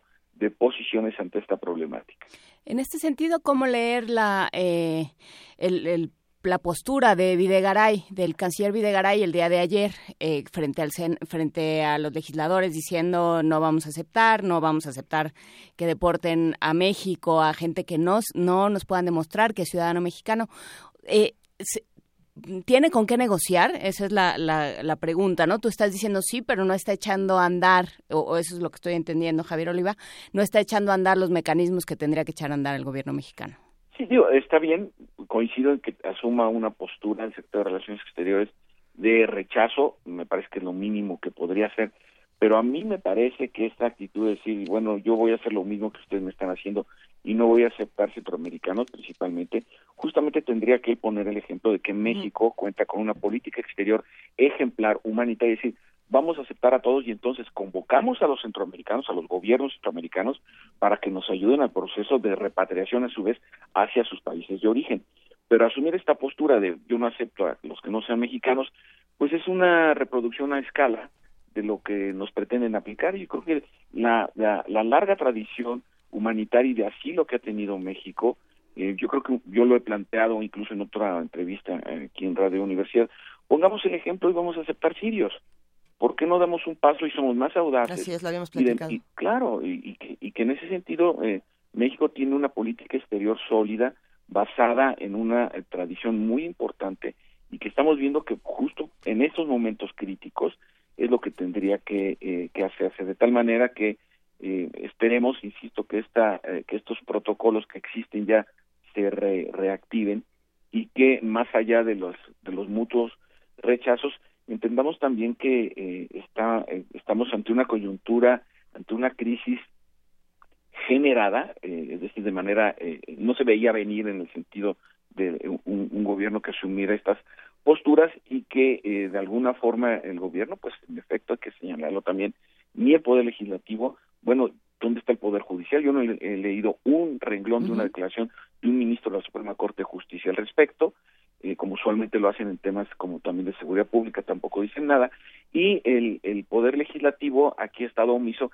quien debería llevar la voz cantante sería el Senado de la República, no la Cámara de Diputados, porque son los responsables constitucionales de la conducción en parte de la política exterior de México. Con esto nos vamos a quedar, doctor Javier Oliva, profesor investigador de la Facultad de Ciencias Políticas y Sociales.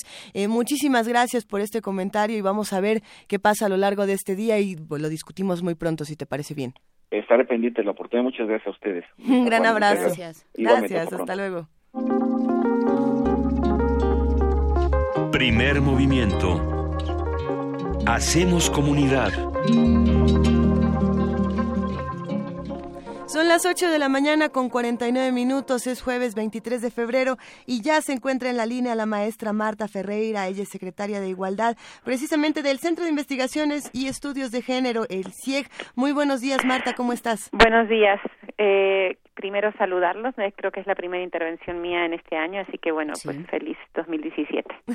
Nos da mucho gusto poder seguir eh, dándonos felices 2017. Querida Marta Ferreira, un gusto escucharte. Igualmente. Hoy, el, justamente eh, al principio de esta semana hablábamos de esta disculpa de la PGR a las tres mujeres ñañú y de la respuesta que tuvieron, que fue muy importante escuchar a Jacinta decir, no nos están regresando el tiempo perdido y esto no nos da un trato igualitario. Pero más bien cuéntanos un poco de cómo ha sido este asunto y cómo lo están viendo desde el CIEG. Mira, yo he tenido que hacer como una investigación pequeña para entender qué era lo que había pasado, ¿no? Porque no, estos hechos tienen 10 años. Así es. Y nosotras eh, nos vamos enterando ahorita gracias al tema de la disculpa, ¿no? Digo gracias porque porque creo que, que ha sido importante para visibilizar, ¿no? Lo, lo que había pasado.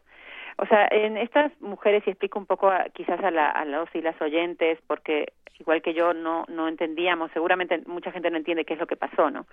En el 26 de marzo de 2006, o sea, hace casi 11 años, un grupo de, de, de personas que no se identifican ni van uniformados entran eh, de golpe en un tianguis en Santiago Mezquititlán, ¿no? En, en Querétaro. En Querétaro, sí.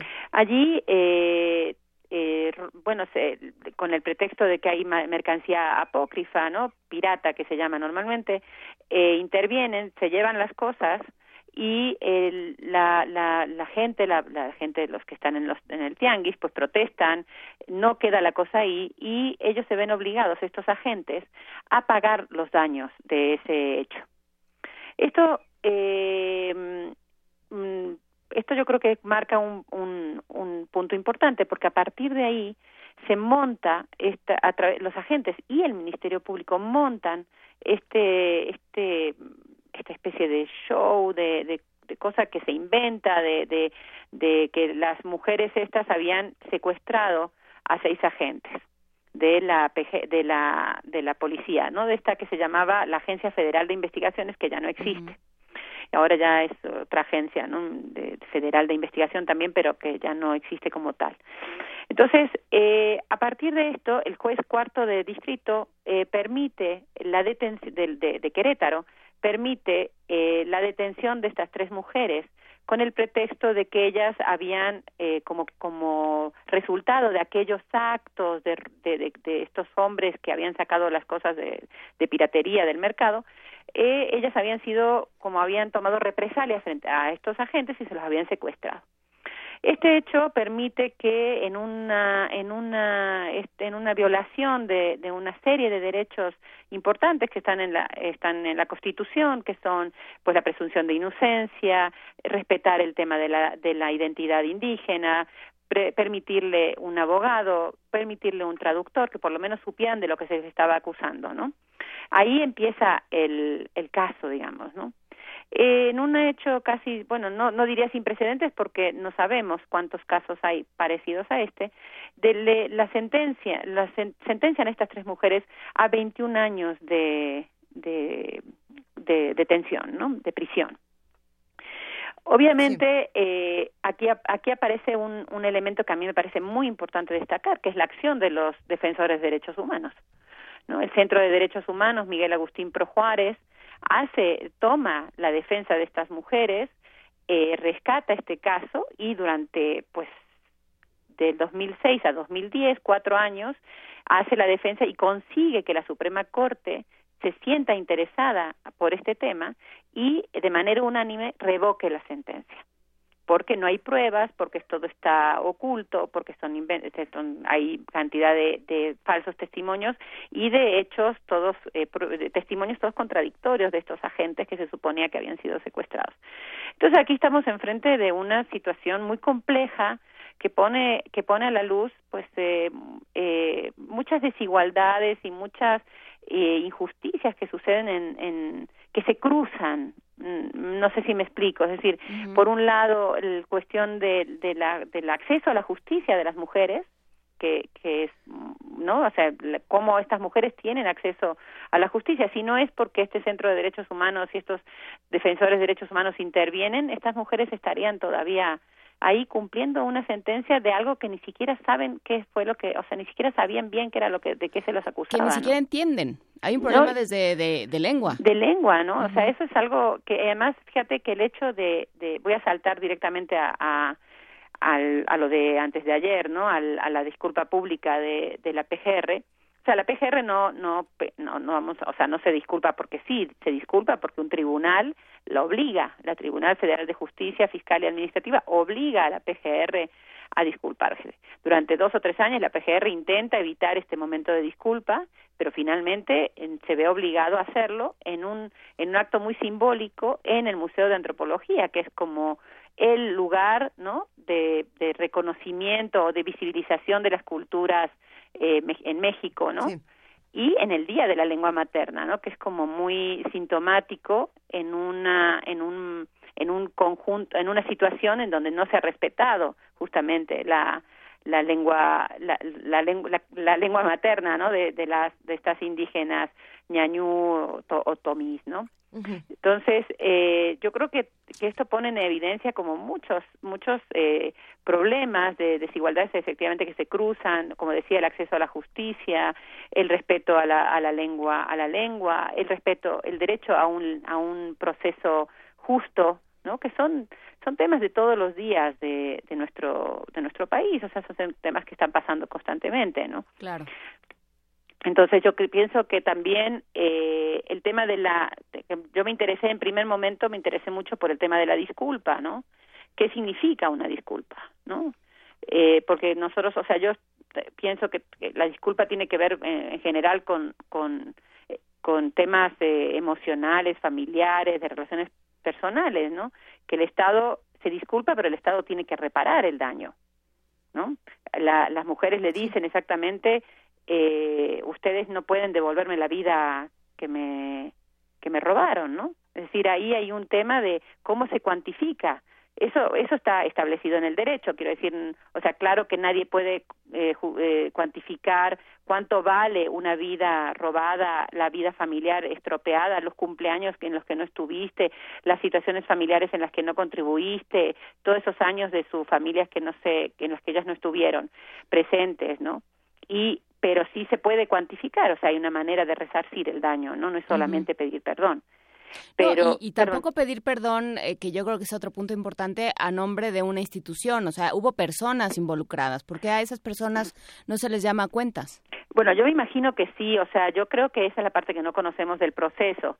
Pero aquí hay los seis agentes, los, los mandos de esos agentes, el fiscal, que, que da la orden, porque esa orden de detención se hace con un fiscal, ¿no?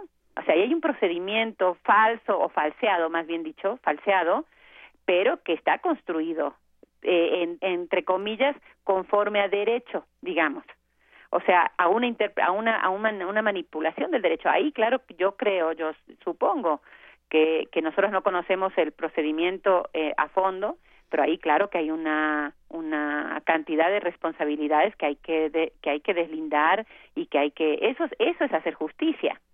O sea hacer justicia no es eh, eh, poner a estas mujeres en un estrado solamente y pedirles disculpas. Es ver qué pasó con esos agentes quiénes fueron sus mandos y por qué ese fiscal ordena ese ataque no eso es eso es hacer justicia. Y, y yo creo que, que es eso lo que realmente es reparador.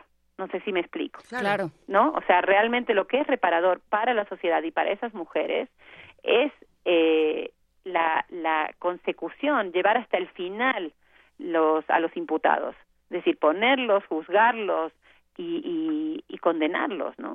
Por supuesto. Muchísimas gracias. Eh, Ay, se me fue. Marta, Ferreira. por supuesto. secretaria de Igualdad. Nos impresionó mucho, pensando en el caso, pero muchísimas gracias, Marta Ferreira, secretaria de Igualdad del Centro de Investigaciones y Estudios de Género. Seguiremos el caso. Muy bien, les mando un abrazo a todas y al público también. Un gran abrazo. Muchísimas gracias, Marta. Hasta gracias, luego. que tengan buen día. Muchas gracias. Vamos a una pausa. Primer movimiento. Hacemos comunidad.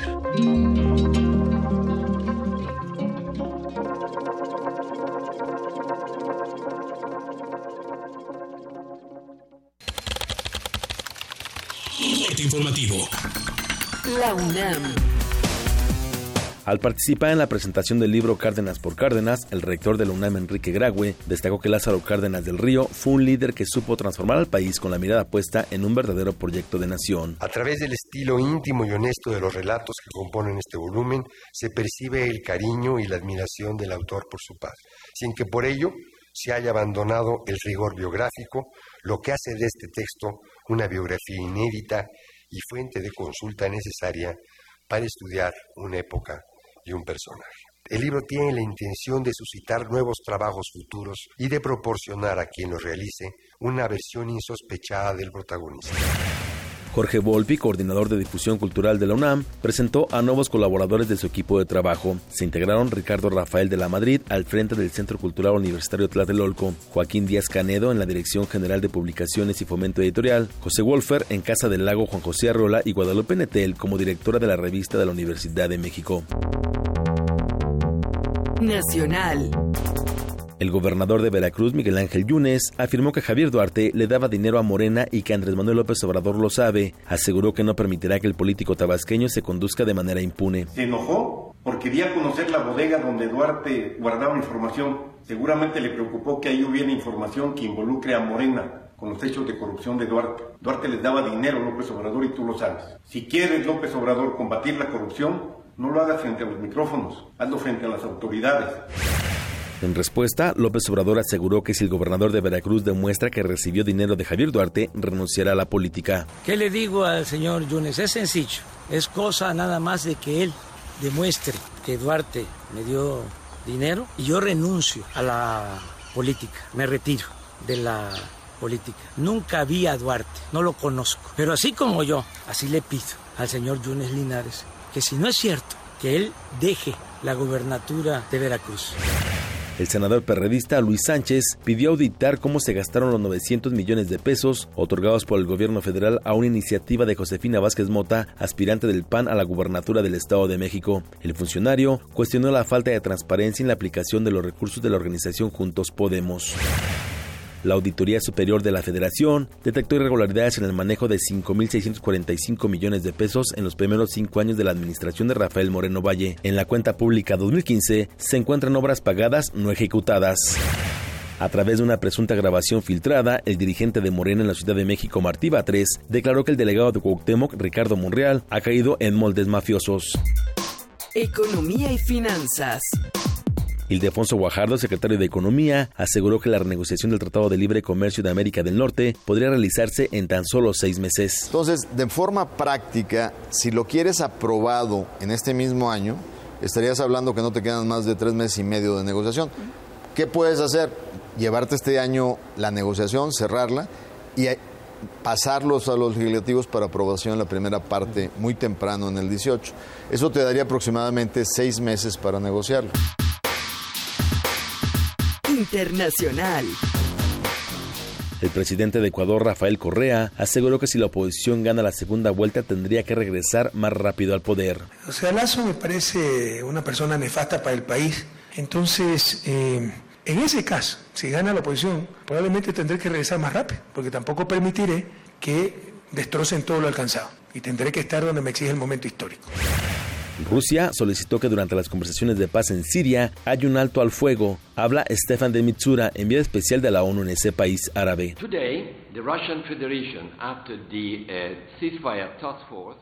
La Federación Rusa, en la Fuerza de Tarea de Cesación del Fuego, anunció a todos los países con presencia y a mí que pidió formalmente al gobierno de Siria que deje en silencio su cielo en las áreas bajo cese de hostilidades durante las conversaciones.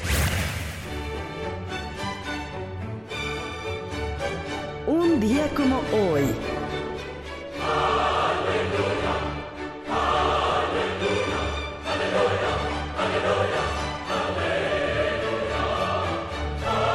En 1685 nació el compositor alemán Georg Friedrich Handel, una de las principales figuras del género barroco. En música instrumental compuso 78 obras en el ámbito orquestal y 34 conciertos para solistas.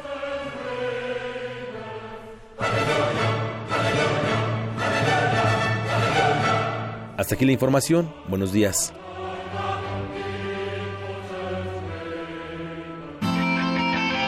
Radio UNAM. Clásicamente informativa. Porque los niños también son lectores. Hocus Pocus se va a la Feria Internacional del Libro del Palacio de Minería. Tendremos dos sábados de transmisión especial de dos horas desde el corazón de la Ciudad de México. Los sábados 25 de febrero y 4 de marzo te esperamos en el Palacio de Minería. De 10 a 12 horas por el 96.1 de FM. Radio UNAM.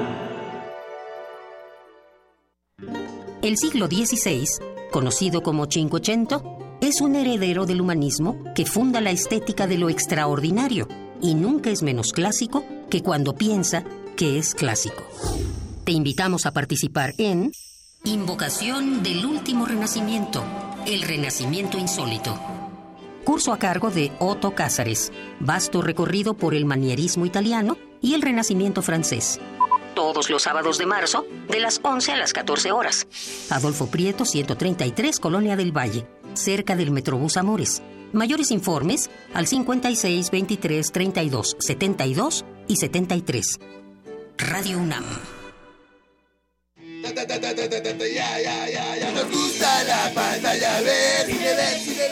Sí, este año nos pusimos punks. El retorno a la razón. Diario vivo del FICUNAM 2017. Escúchalo a las 20 horas a partir del 21 de febrero y hasta el 1 de marzo por el 96.1 de FM, Radio UNAM. Mueve la cabeza al ritmo del cine. La junta, la junta. Ya casi llego. Ya no llegué. ¡Espere! ¡Por favor! Aquí, aquí está mi boleto. Lo siento, joven. Ya no puede pasar. ¡No!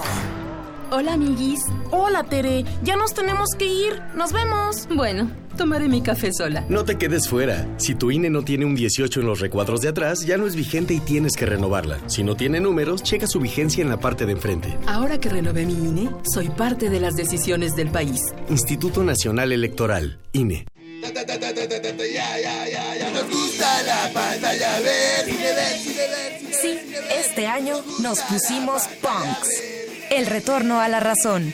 Diario vivo del FICUNAM 2017. Escúchalo a las 20 horas a partir del 21 de febrero y hasta el 1 de marzo por el 96.1 de FM, Radio UNAM. Mueve la cabeza al ritmo del cine. Puedes contagiarte de influenza y contagiar a los demás en cualquier parte. Por eso, es importante vacunar a niños de 6 meses a 5 años, adultos mayores de 60 años, embarazadas, personal de salud y personas con enfermedades crónicas no controladas. La vacuna es segura y gratuita. Infórmate en www.gov.mx diagonal salud. Secretaría de Salud. Gobierno de la República. Este programa es público, ajeno a cualquier partido político. Queda prohibido el uso para fines distintos a los establecidos en el programa. Más de 450 corazones reunidos en la sala Nezahualcóyotl para fusionar sus voces y lograr una armonía. Todos podemos cantar. No te pierdas el concierto de clausura del primer Festival Internacional de Coros Universitarios, conducido por Ana Patricia Carvajal Córdoba. Sábado 25 de febrero, 9 de la noche, 96.1 FM, Radio UNAM.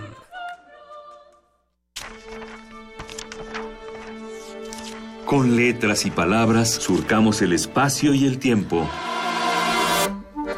Parvadas de papel en la 38 Feria Internacional del Libro del Palacio de Minería.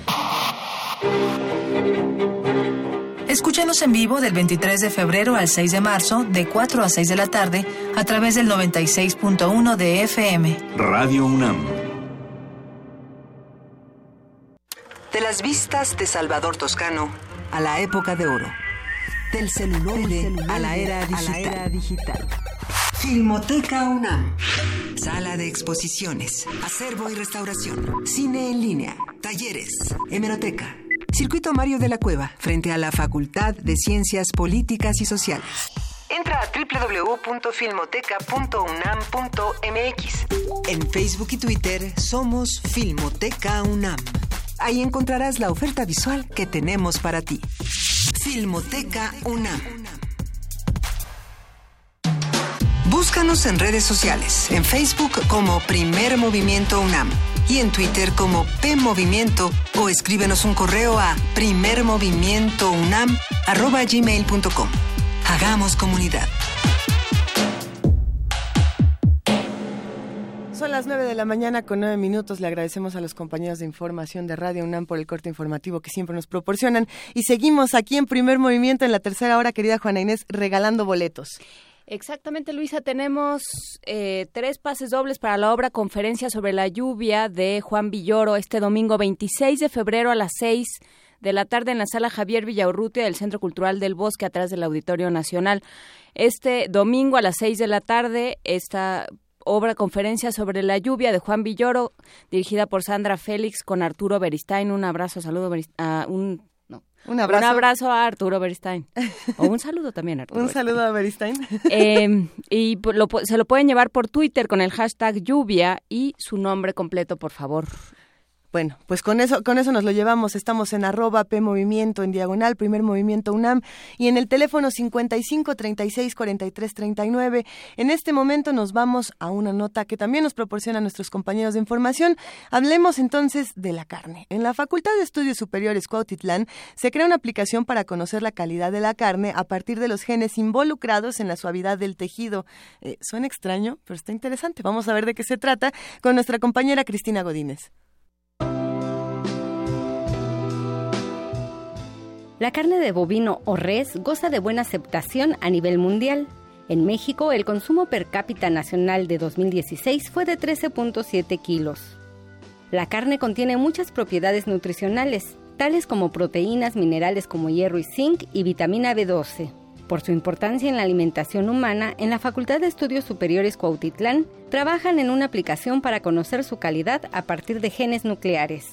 Escuchemos a la maestra Ana Elvia Sánchez Mendoza, académica de la FESCO Autitlán de la UNAM. El objetivo principal de la investigación que se desarrolla es poder predecir la calidad de la carne de manera muy muy específica un parámetro muy importante que es el de la terneza a partir de genes que están involucrados precisamente con esta característica en el ganado bovino.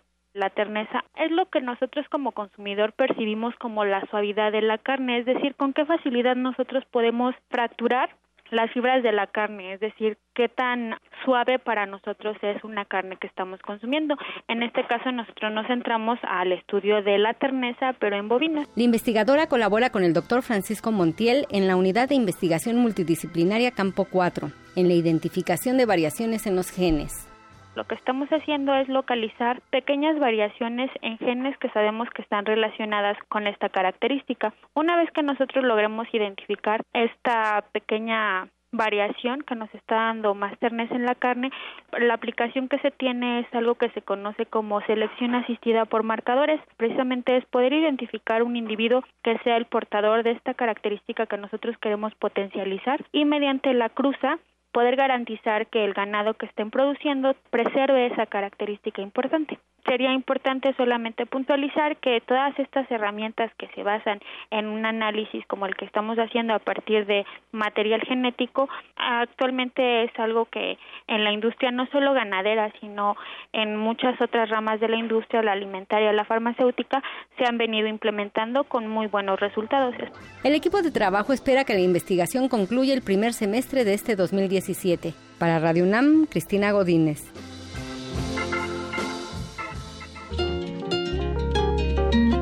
Movimiento.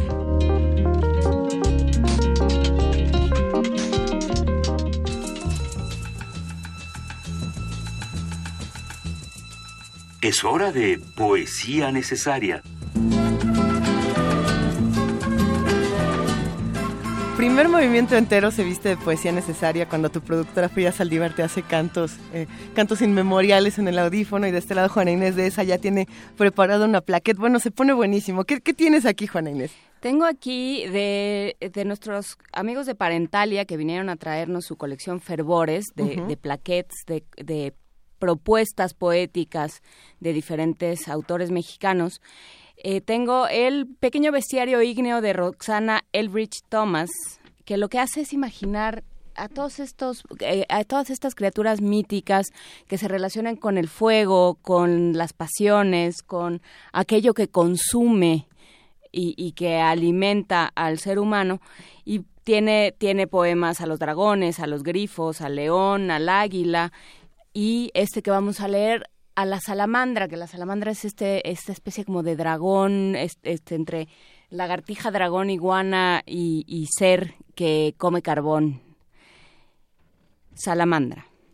Multiforme, como el fuego, enfatiza la fiera mirada entre flamas fluctuantes y arteras. Es bermejo y es blanco, cerúleo, o cobra matices variados según se alimente la hoguera. Disfruta el espanto, el veneno en manzanas que inmolan, el tósigo en lagos falaces, en ríos traficantes de estiércol. Despierta codicias, envidias, trifulca, se bebe la ira, mastica el deseo. Es lagarto y es ave, y gusano que expele un tejido de amianto incombustible y ligero. Vellón que despoja del alma al que cubre ingenuo sus miembros con él y transforma el arbitrio en constante creación de esas hieles que abreva el bicho. Alienta el fuego que asciende para abundante poderlo habitar. Primer movimiento. Hacemos comunidad.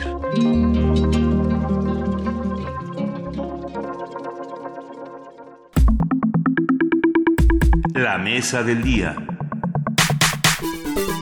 Y porque hacemos comunidad y porque es jueves, ya llegó el momento de los mundos posibles del doctor Alberto Betancourt, doctor en historia, profesor de la Facultad de Filosofía y Letras de la UNAM y coordinador del Observatorio del G20 de la misma facultad. Queridísimo Alberto Betancourt, ¿cómo estás? Muy buenos días. Luisa, buenos días, ¿cómo estás? Juana Inés, dejaste aquí revoloteando de animales fantásticos la, cabina de Radio UNAM. Sí. Oye, pero estas salamandras, ¿en qué se van a transformar el día de hoy, Alberto? ¿Qué va a pasar aquí en esta cabina? Pues vamos a ver, yo quisiera compartir con ustedes hoy una preocupación que tengo.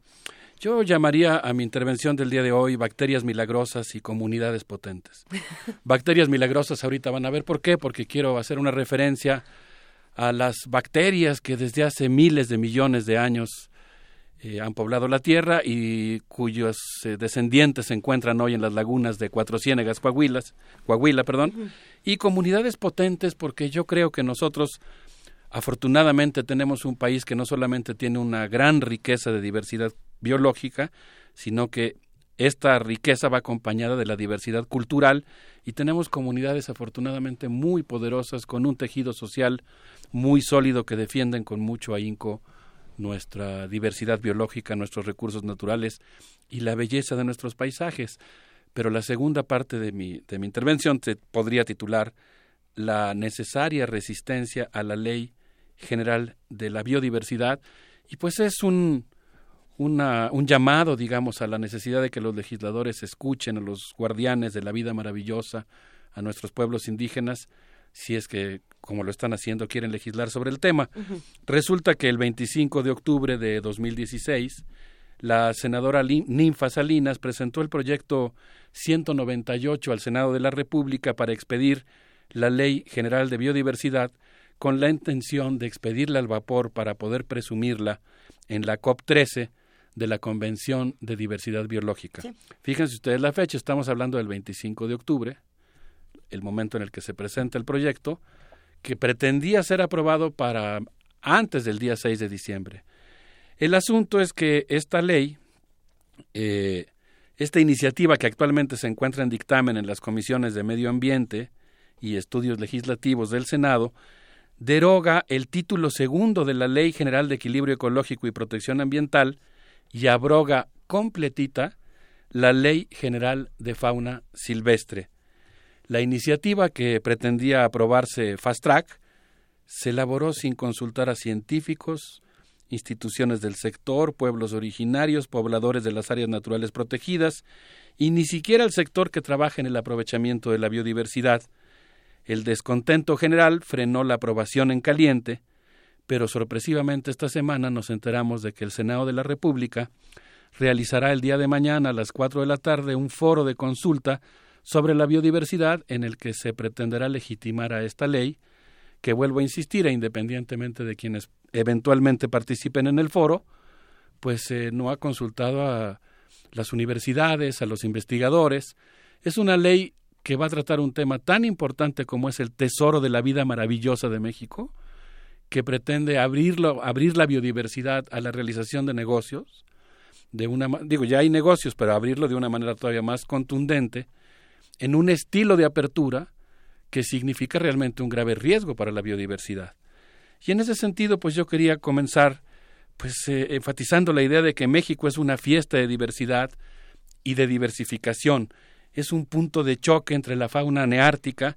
Aquí en México están los osos, los pumas, los lobos, los venados y aquí choca, aquí se, aquí chocaron, digamos, como en un como en una línea de, de fútbol americano la fauna neoártica proveniente del norte y la fauna neotropical proveniente del sur del continente, formada por jaguares, guacamayas y lagartos. Tenemos un territorio con gradientes que van desde los casquetes polares de nuestros maravillosos volcanes hasta las hondas fosas oceánicas en donde se encuentra la fauna batipelágica. Esta, esta que se parece muchísimo, Juan Inés, que se parece realmente a la fauna que acaba de describir Juan Inés, es lo más cercano que tenemos. Y bueno, pues según la investigadora Valeria Sousa, en un documental que, que hizo con Navio, que dirigió Víctor Ronquillo, a quien le mandamos un saludo, las bacterias de Cuatro Ciénegas Coahuila se han reproducido durante miles de millones de años e integran un complejo olón integrado por bacterias. Fíjense ustedes, esto es una especie, digamos, de poesía química. Estoy eh, parafraseando la idea que está exponiendo ella en el video, dice, aquí en estas lagunas de Cuatro Ciénegas, Coahuilas, de Cuatro Ciénegas, otra vez verbo decir Coahuilas, de Cuatro Ciénegas, Coahuila, las muchas Coahuilas encontramos, que en Coahuila. encontramos bacterias, así es que comían sopa de cometas, las que comieron el CO2 de la atmósfera y las que comieron los hidrógenos de las rocas. Aquí estas bacterias siguen haciendo azúcares chiquitas. Luego están también las bacterias que comieron el magma de los volcanes, todas reunidas conviviendo aquí, pero ahora tenemos también las portentosas bacterias que convirtieron la energía solar en energía química, las autoras de la fotosíntesis, que burbuja a burbuja convirtieron el planeta naranja en un planeta azul. Entonces, pues tenemos esta biodiversidad, digamos, natural, pero también tenemos, y eso es muy importante, que parte importante de ese tesoro de la diversidad natural ha sido conservado. Esto, aquí ya me estoy yendo por mi cuenta, termina la, la eh, paráfrasis de la investigadora, pero yo quiero enfatizar que también tenemos una buena parte de nuestra diversidad natural que ha sido conservada, co-creada y enriquecida por el México profundo. Por ejemplo, Michelín Cariño documenta en el libro Etnoagroforestería de México, que coordinaron Víctor Manuel Toledo eh, y María Isabel Moreno, que, por ejemplo, los indios cochimíes convirtieron los oasis de Comondú en Baja California Sur en paisajes bioculturales donde establecieron formas de uso múltiple y modelos de no agotamiento de los ecosistemas que han fomentado el prodigio de la diversidad en ese desierto.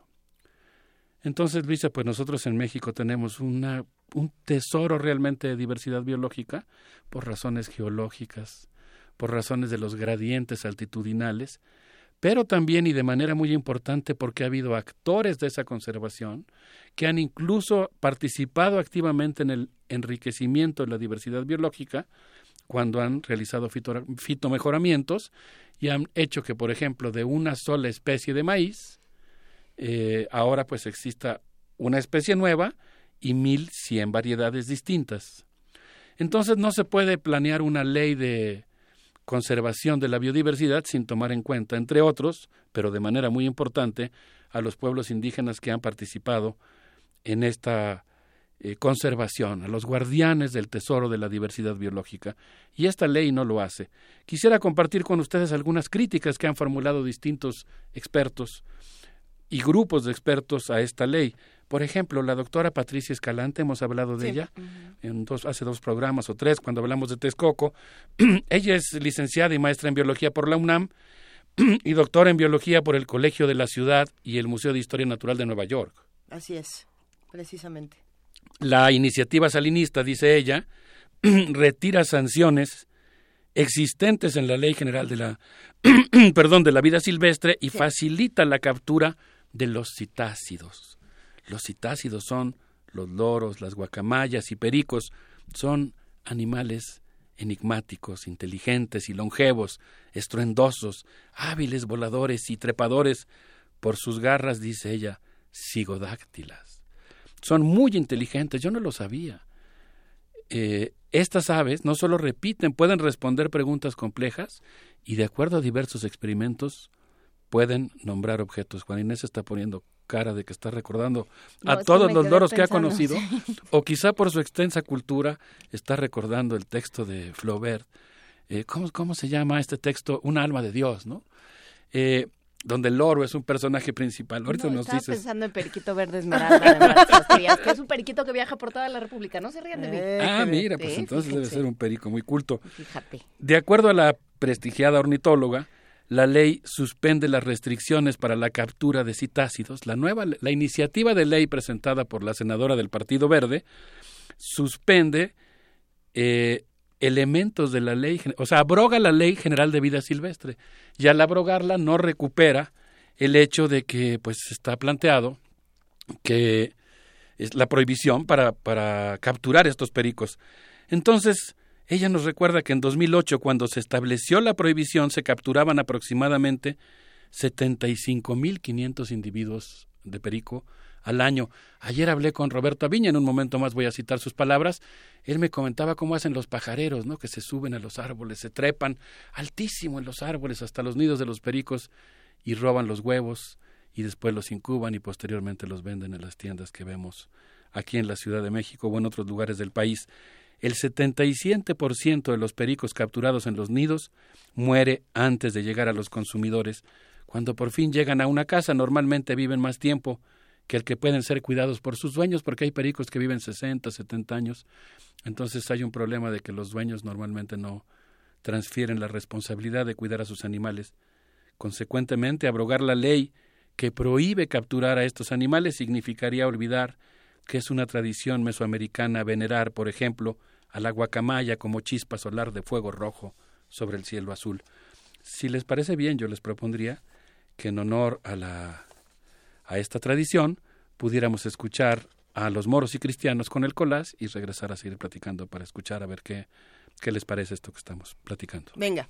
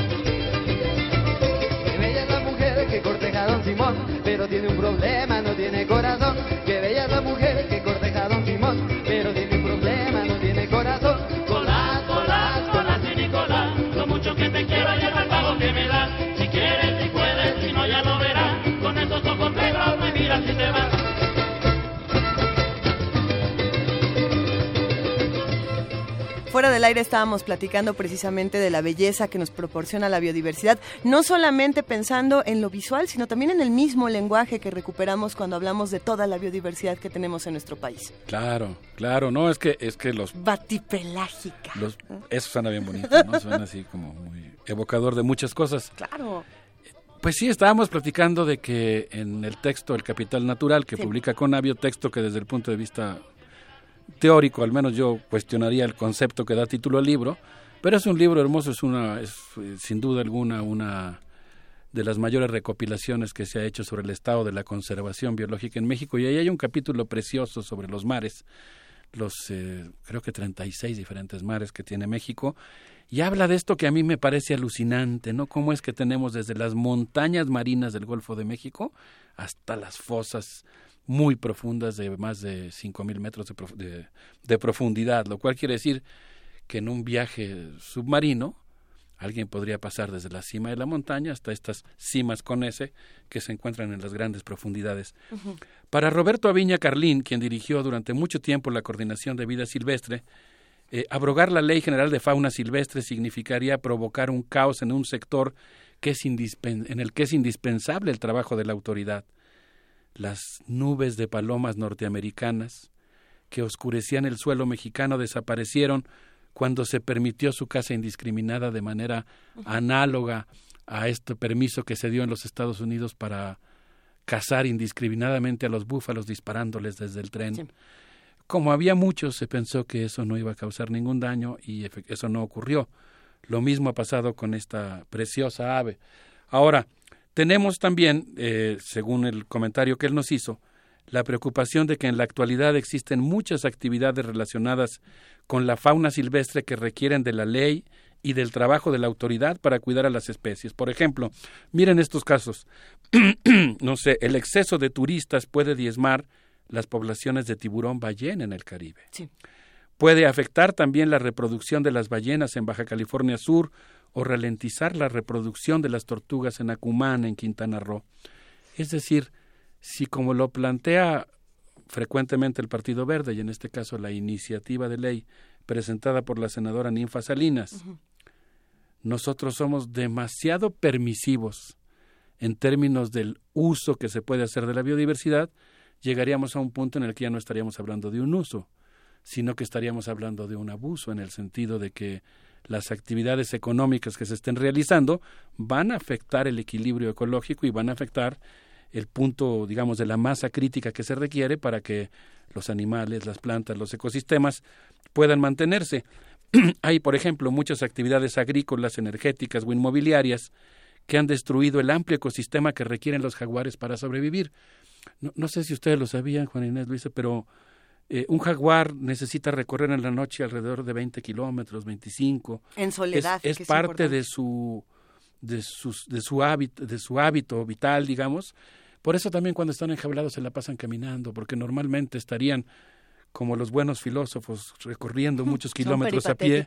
Son peripatéticos.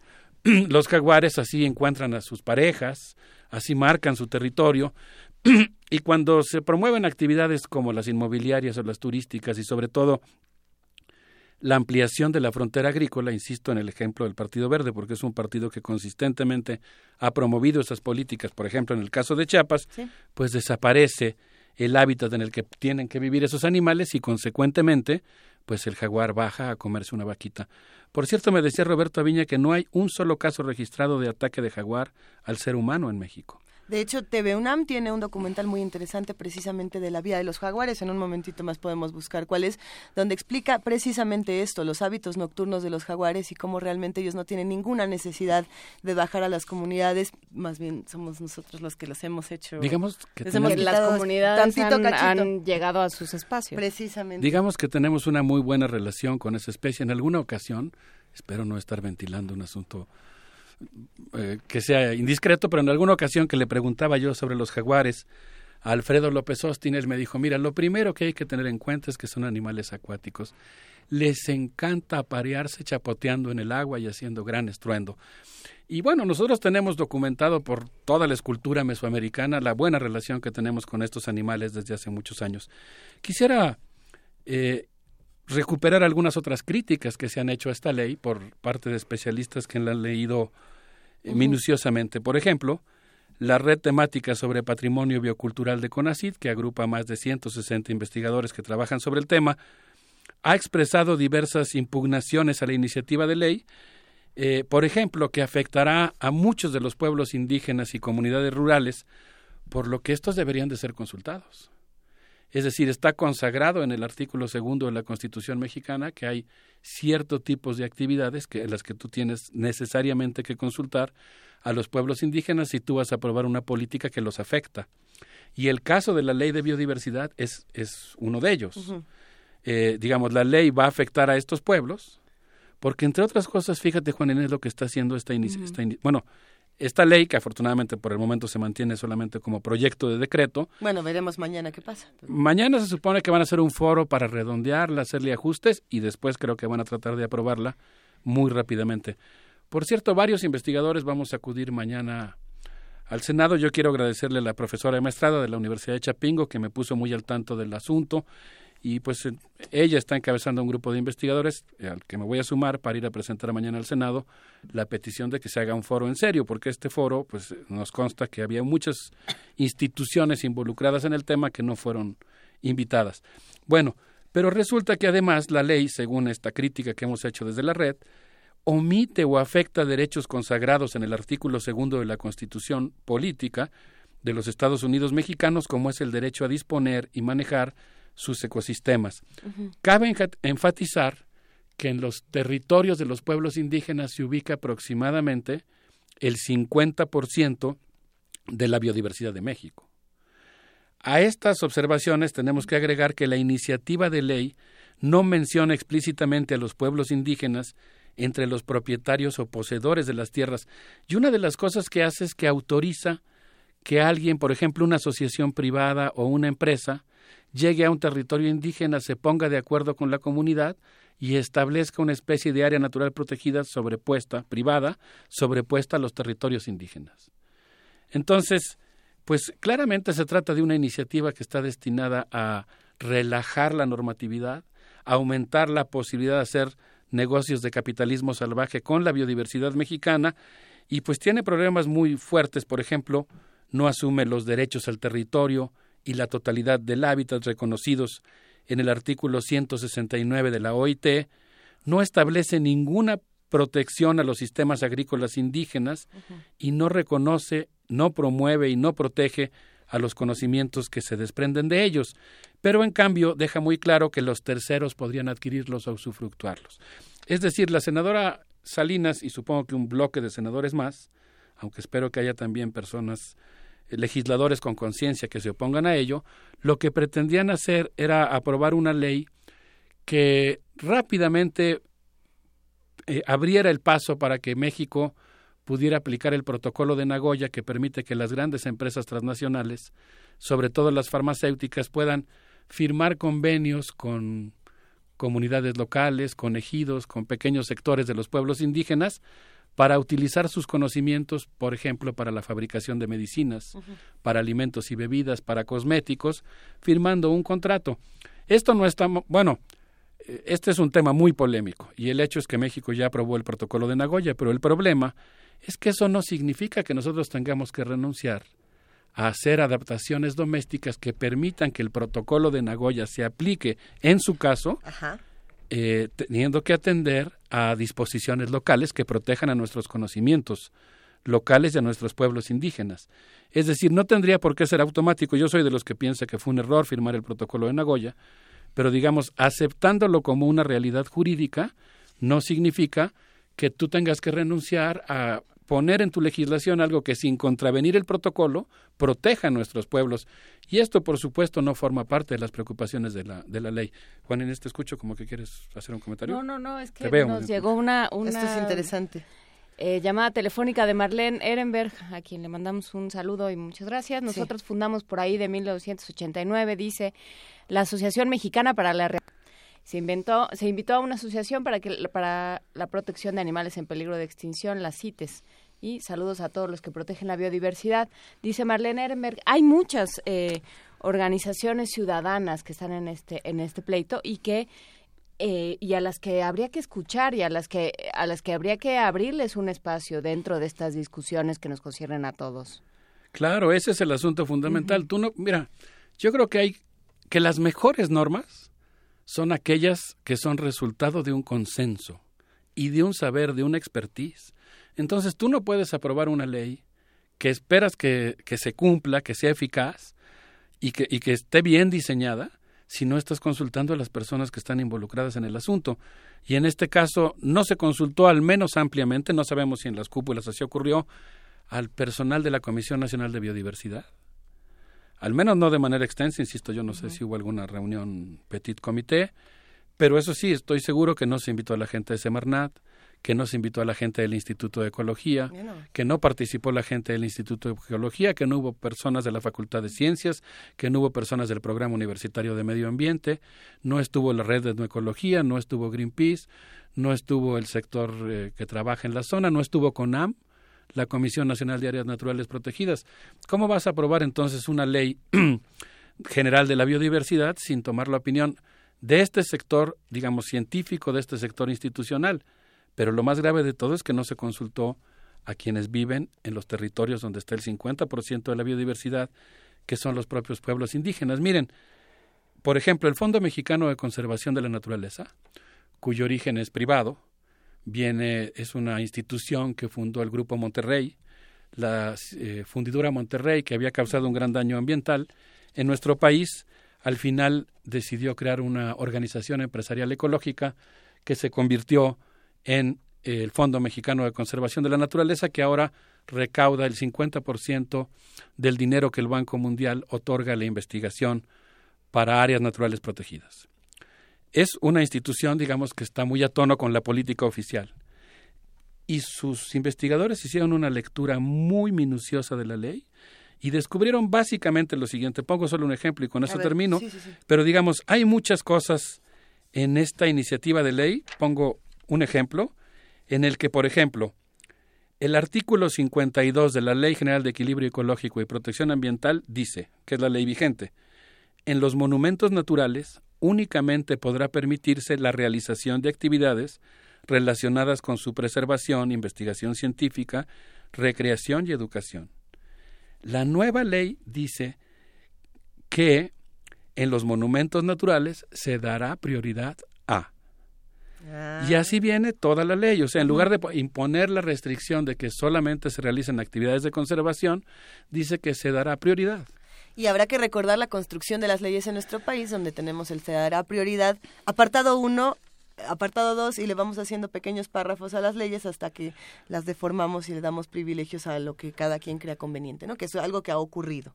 Entonces, bueno, habrá que analizarlo. y sobre todo en un, en un eh, espacio, en un rubro legal donde eh, lo comentabas, Alberto, cuando hablabas de la Ley General de Fauna Silvestre, cuando eh, citabas a, Roberto investigador, Alberto Villa. Eh, Roberto, Villa. Roberto que es un, un sector mal regulado, o sea, es un sector que tiene muchos problemas con la regulación, no solo con la regulación, sino con el cumplimiento de esa, de esa regulación. Entonces, ¿cómo, ¿cómo vas a quitar reglas en un espacio donde lo que necesitas es acotar qué está, qué está pasando, qué está pasando con el tráfico de especies, qué está sucediendo con la invasión de terrenos, con eh, el ataque a ciertas especies, ¿no? O sea, no, no puedes no puedes pensar lo que tenemos que hacer es abrir más, dejar más laxa esta, Ayer me decía, esta regulación. Por ejemplo, Roberto Aviña, es que se están otorgando permisos para que 50 personas naden con el tiburón ballena. Llegan los inspectores de Profepi y descubren que hay dos mil personas nadando con el tiburón. Bueno, es que entre 50 y dos mil es muy difícil medir. Claro. Es que sí, no hay estadística. Por Entonces, lo que necesitas ahí es consultar a las personas que tienen experiencia, por ejemplo, respecto a cómo puedes reforzar la normatividad o la conciencia de las personas. Vuelvo a insistir, y espero que mi intervención sirva en este sentido, lo que no se vale es que sorprendan a la sociedad con lo que podríamos llamar clásicamente un albazo legislativo, en el sentido de una ley que se apruebe pues prácticamente en los curitos sin haber hecho las consultas pertinentes. Yo creo que hay mucha gente en México involucrada en la conservación de la biodiversidad que podría hacer aportes muy valiosos al respecto. Pues Alberto Betancourt, con esto nos despedimos, pero invitando por favor a, a que nos cuentes la próxima semana qué pasó eh, con, con, esta reunión, con este foro que se da mañana a las 4 de la tarde y sobre todo qué respuesta se le da al grupo de investigadores y de institutos de pueblos indígenas y todos los que no fueron invitados, ¿no? Como para ver en qué sigue este asunto. Claro, por lo pronto me gustaría invitarlos este sábado a las 12 del día al Museo Nacional de las Culturas, donde Eso. Dolores Rojas, un servidor, y Mercedes López platicaremos sobre las alternativas a la mercantilización de la naturaleza. Un abrazo para todos. Eh, muy feliz jueves. Un honor, querido Alberto Betancourt. Nos despedimos con música. ¿Qué vamos a escuchar? ¿Qué les parece si escuchamos a Guillermo Velázquez con Vengo de la Sierra Gorda? Vámonos. Seré y soy serrano sobre de este mundo, y en mi ser mestizo renuente a hipoteca. Hay gotas de sangre de indio chichimeca que me enorgullecen en lo más profundo. Soy hijo, por cierto, de un vientre fecundo, engendrado en fiestas y melancolía. Guerrero indomable de la serranía y lirio morado corazón de encino, pájaro volando y piedra en el camino. Vivían mis abuelos la guerra cristera, pasé fríos y hambres, me escondí en el monte, vi lunas y soles en el horizonte tentando los tiros en la carrillera. Combatí, me ahorcaron, vi mi calavera renacer mil veces en la lotería. De la orden terciaria e hijo de María, soy por obra y gracia de la providencia y espero irme al cielo si Dios da licencia. Luego cambié milpas por los socavones, Huíngaro por pico, yunta por barreno. Cuando las bonanzas gocé de lo bueno, pero en esas minas dejé mis pulmones. Y cuando se fueron los gringos panzones, regresé a la siembra y a lo que tenía. Pero ya no pude con la tropelía de ideas, deseos, cosas que se me hacían nudo. Y anduve en mil jales por donde se pudo. Días en California, días en Texas me hallo. O vivo en el rancho como se verá. Soy el que se queda, soy el que se va. Y monto y manejo pick-up y caballo. Si antes me chiviaba, ahora no me callo. Pregunto, me informo, vivo más al día. Ya tengo espolones, mi sangre es bravía. Y sobre el palenque de los hechos reales, ya no me intimidan los tales por cuales. Puedo traer guaraches o botas vaqueras. Puedo usar sombrero de palma o tejana. A mí no me llega.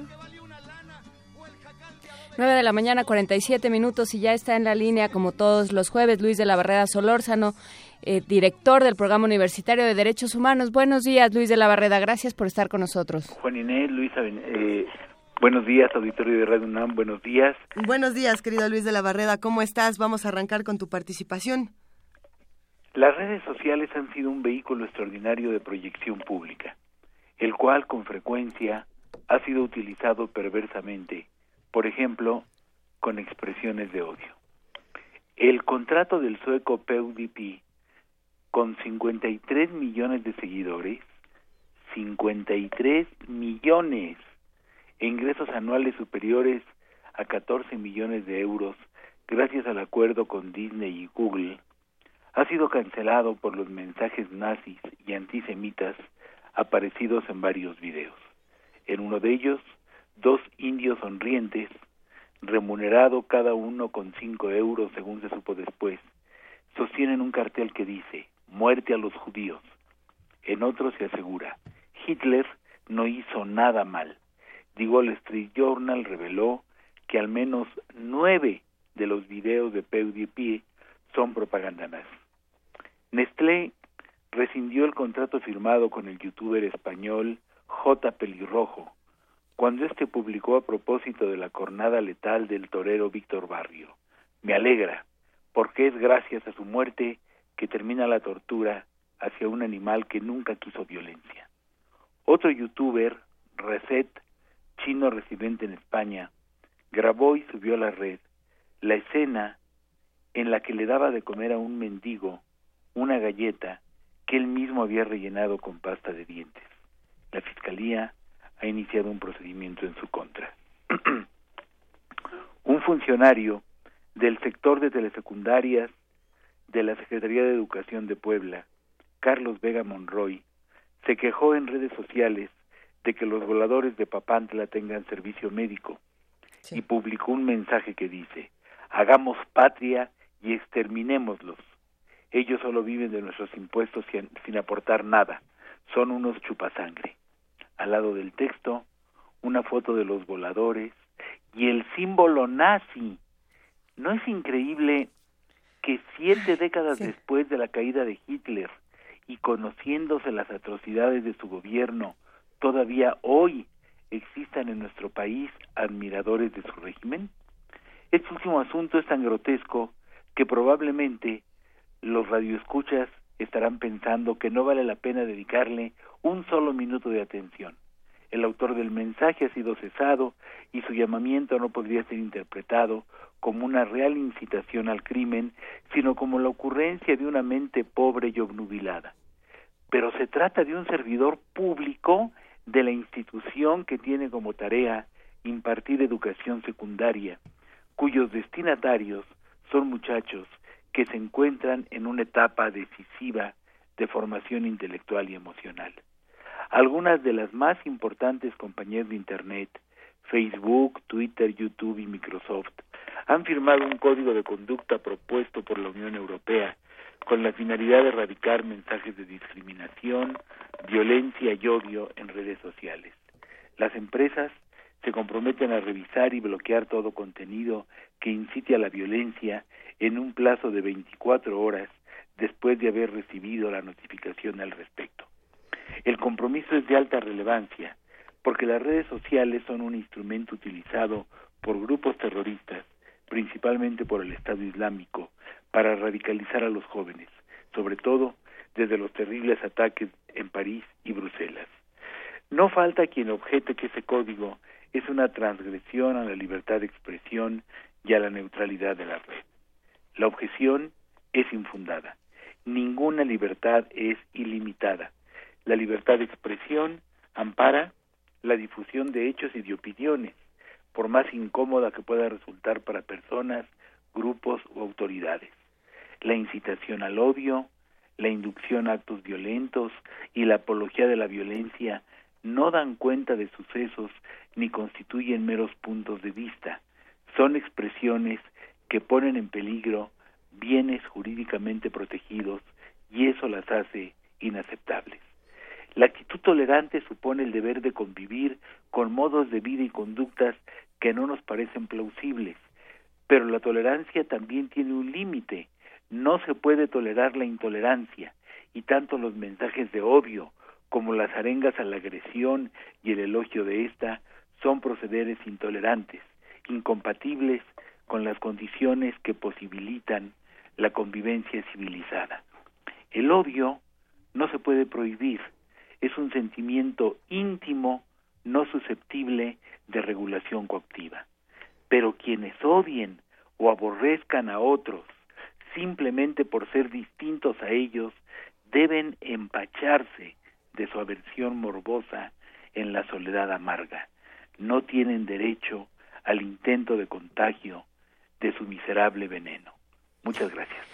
Muchas gracias a ti, eh, muchas de Luis de la Barrera, porque sí se queda uno pensando, ¿no? La libertad de expresión es algo por lo que peleamos todos los días, pero también tiene que haber una, una contención que pase por la ética, que pase por la moral y que pase por ciertas actitudes y discursos que una sociedad simplemente no acepta, ¿no? pero pero tiene que ver no no puede venir desde la regulación, sino desde una construcción social de rechazo y de precisamente de fomento de ciertos eh, valores de tolerancia, de equidad, de, de derecho a que el otro sea.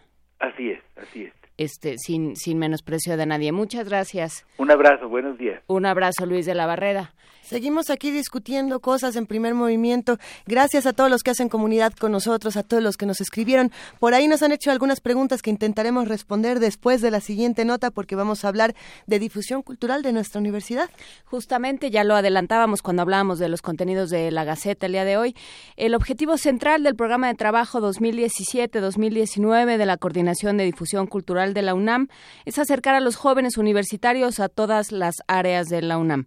Nuestro compañero Jorge Díaz, quien estuvo presente ayer en esta, en esta conferencia de prensa, nos tiene los detalles. Vamos a escucharlo. La juventud universitaria fue el tema principal del programa de trabajo 2017-2019 de la Coordinación de Difusión Cultural de la UNAM que presentó su titular el maestro Jorge Volpi en el Museo Universitario de Arte Contemporáneo. Se anunció que Ricardo Rafael de la Madrid estará al frente del Centro Cultural Universitario Tlatelolco. Joaquín Díez Canedo será el director de publicaciones y fomento editorial, José Wolfer de la Casa del Lago y Guadalupe Netel de la revista Universidad de México. La coreógrafa y bailarina Evoe Sotelo fue nombrada directora de danza y al frente del Laboratorio de Iniciativas Culturales Universitarias estará Julieta Jiménez Cacho, una nueva figura dentro de la coordinación según acotó el maestro Volpi. El no solamente fomentar el trabajo individual de los jóvenes, sino fomentar el trabajo colectivo de los jóvenes universitarios en el campo de la cultura y de las artes que encontremos un modo adecuado, que eso a, Julieta le importa mucho, de articularlos como grupos permanentes de trabajo, pero también eh, de qué manera estos grupos culturales se pueden insertar en el mercado cultural. El objetivo primordial es acercar a los jóvenes a la lectura, la música, el diseño y todas las artes personificadas en la UNAM, para impulsar la participación de los universitarios de entre 15 y 35 años de edad, se anunció la creación de los programas Hablemos de, que incluirá charlas, conferencias y coloquios para que los jóvenes aprecien y disfruten todas las expresiones culturales y artísticas de la UNAM. Destaca el programa En tu casa que llevará actividades culturales directamente a las casas de los jóvenes de preparatoria y estudiantes de los SH, tales como microteatro, música y literatura. La cultura tiene que ser un instrumento en contra del racismo, en contra de la discriminación, en contra del odio. Utilizar el arte como herramienta de reflexión, pero también el arte como herramienta de resistencia. Jorge Volpi puso énfasis en acercar la ciencia con el arte y la cultura separados e incluso antagónicos históricamente, pero que en la UNAM se pretende impulsar la unión esencial en el devenir universitario los ejes verticales de los que habló el maestro Volpi incluyen la Feria Internacional de Cine de la UNAM, la Fiesta del Libro y de la Rosa, el Día Internacional de la Danza, la Feria Internacional de Teatro Universitario y la primera Feria Internacional del Libro Universitario que se llevará a cabo en agosto de este año y tendrá como invitada especial a la Universidad de Salamanca, España. Se hizo mención de los proyectos especiales como la conmemoración de los 60 años del movimiento estudiantil del 68, el 40 aniversario del Centro Cultural Universitario y los 100 años de la Revolución Rusa. Asimismo, la coordinación de difusión cultural a través de Radio UNAM y TV UNAM articularán estrategias conjuntas para que se elaboren sus respectivos manuales de ética y programación. Estaremos eh, poniendo en marcha ya de manera inmediata la creación de la Defensoría de la Audiencia para TV UNAM y Radio UNAM. Es obligación de la universidad este vínculo eh, con su público, este contacto natural entre el público y las emisoras públicas y universitarias que representan Radio y TV UNAM. Para Radio UNAM, Jorge Díaz González. Nos despedimos esta mañana, queridísima Juana Inés de esa jefe de información, eh, dándole las gracias, por supuesto, a todos los que hacen este programa, producción, ingenieros en cabina, eh, redes sociales, coordinación de invitados, nosotras todos aquí, nos queremos mucho. Por supuesto, y también nos habla Consuelo Camacho, tengo que dejar de decir por supuesto, ¿verdad?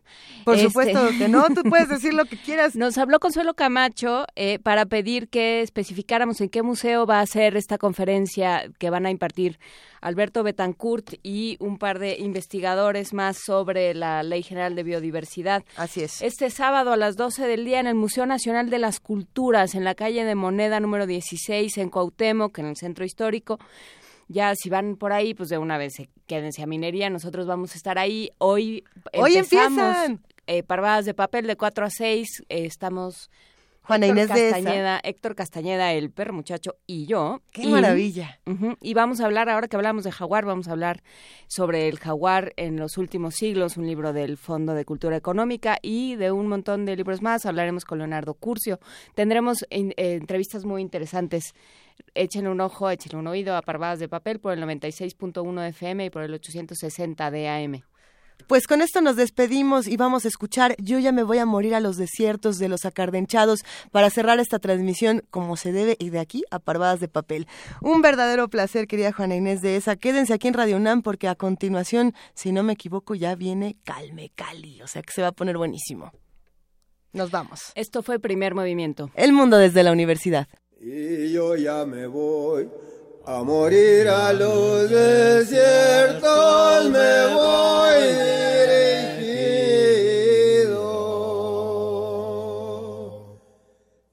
Esa estrella marinera, solo en pensar que ando lejos de mi tierra, no más que me acuerdo. Me dan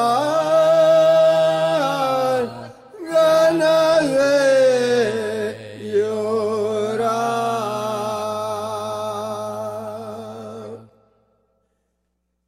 Pero a mí no me divierten los cigarros de la Dalia.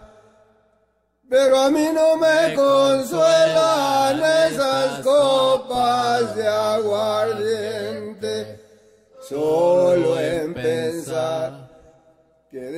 un amor pendiente, no más que me.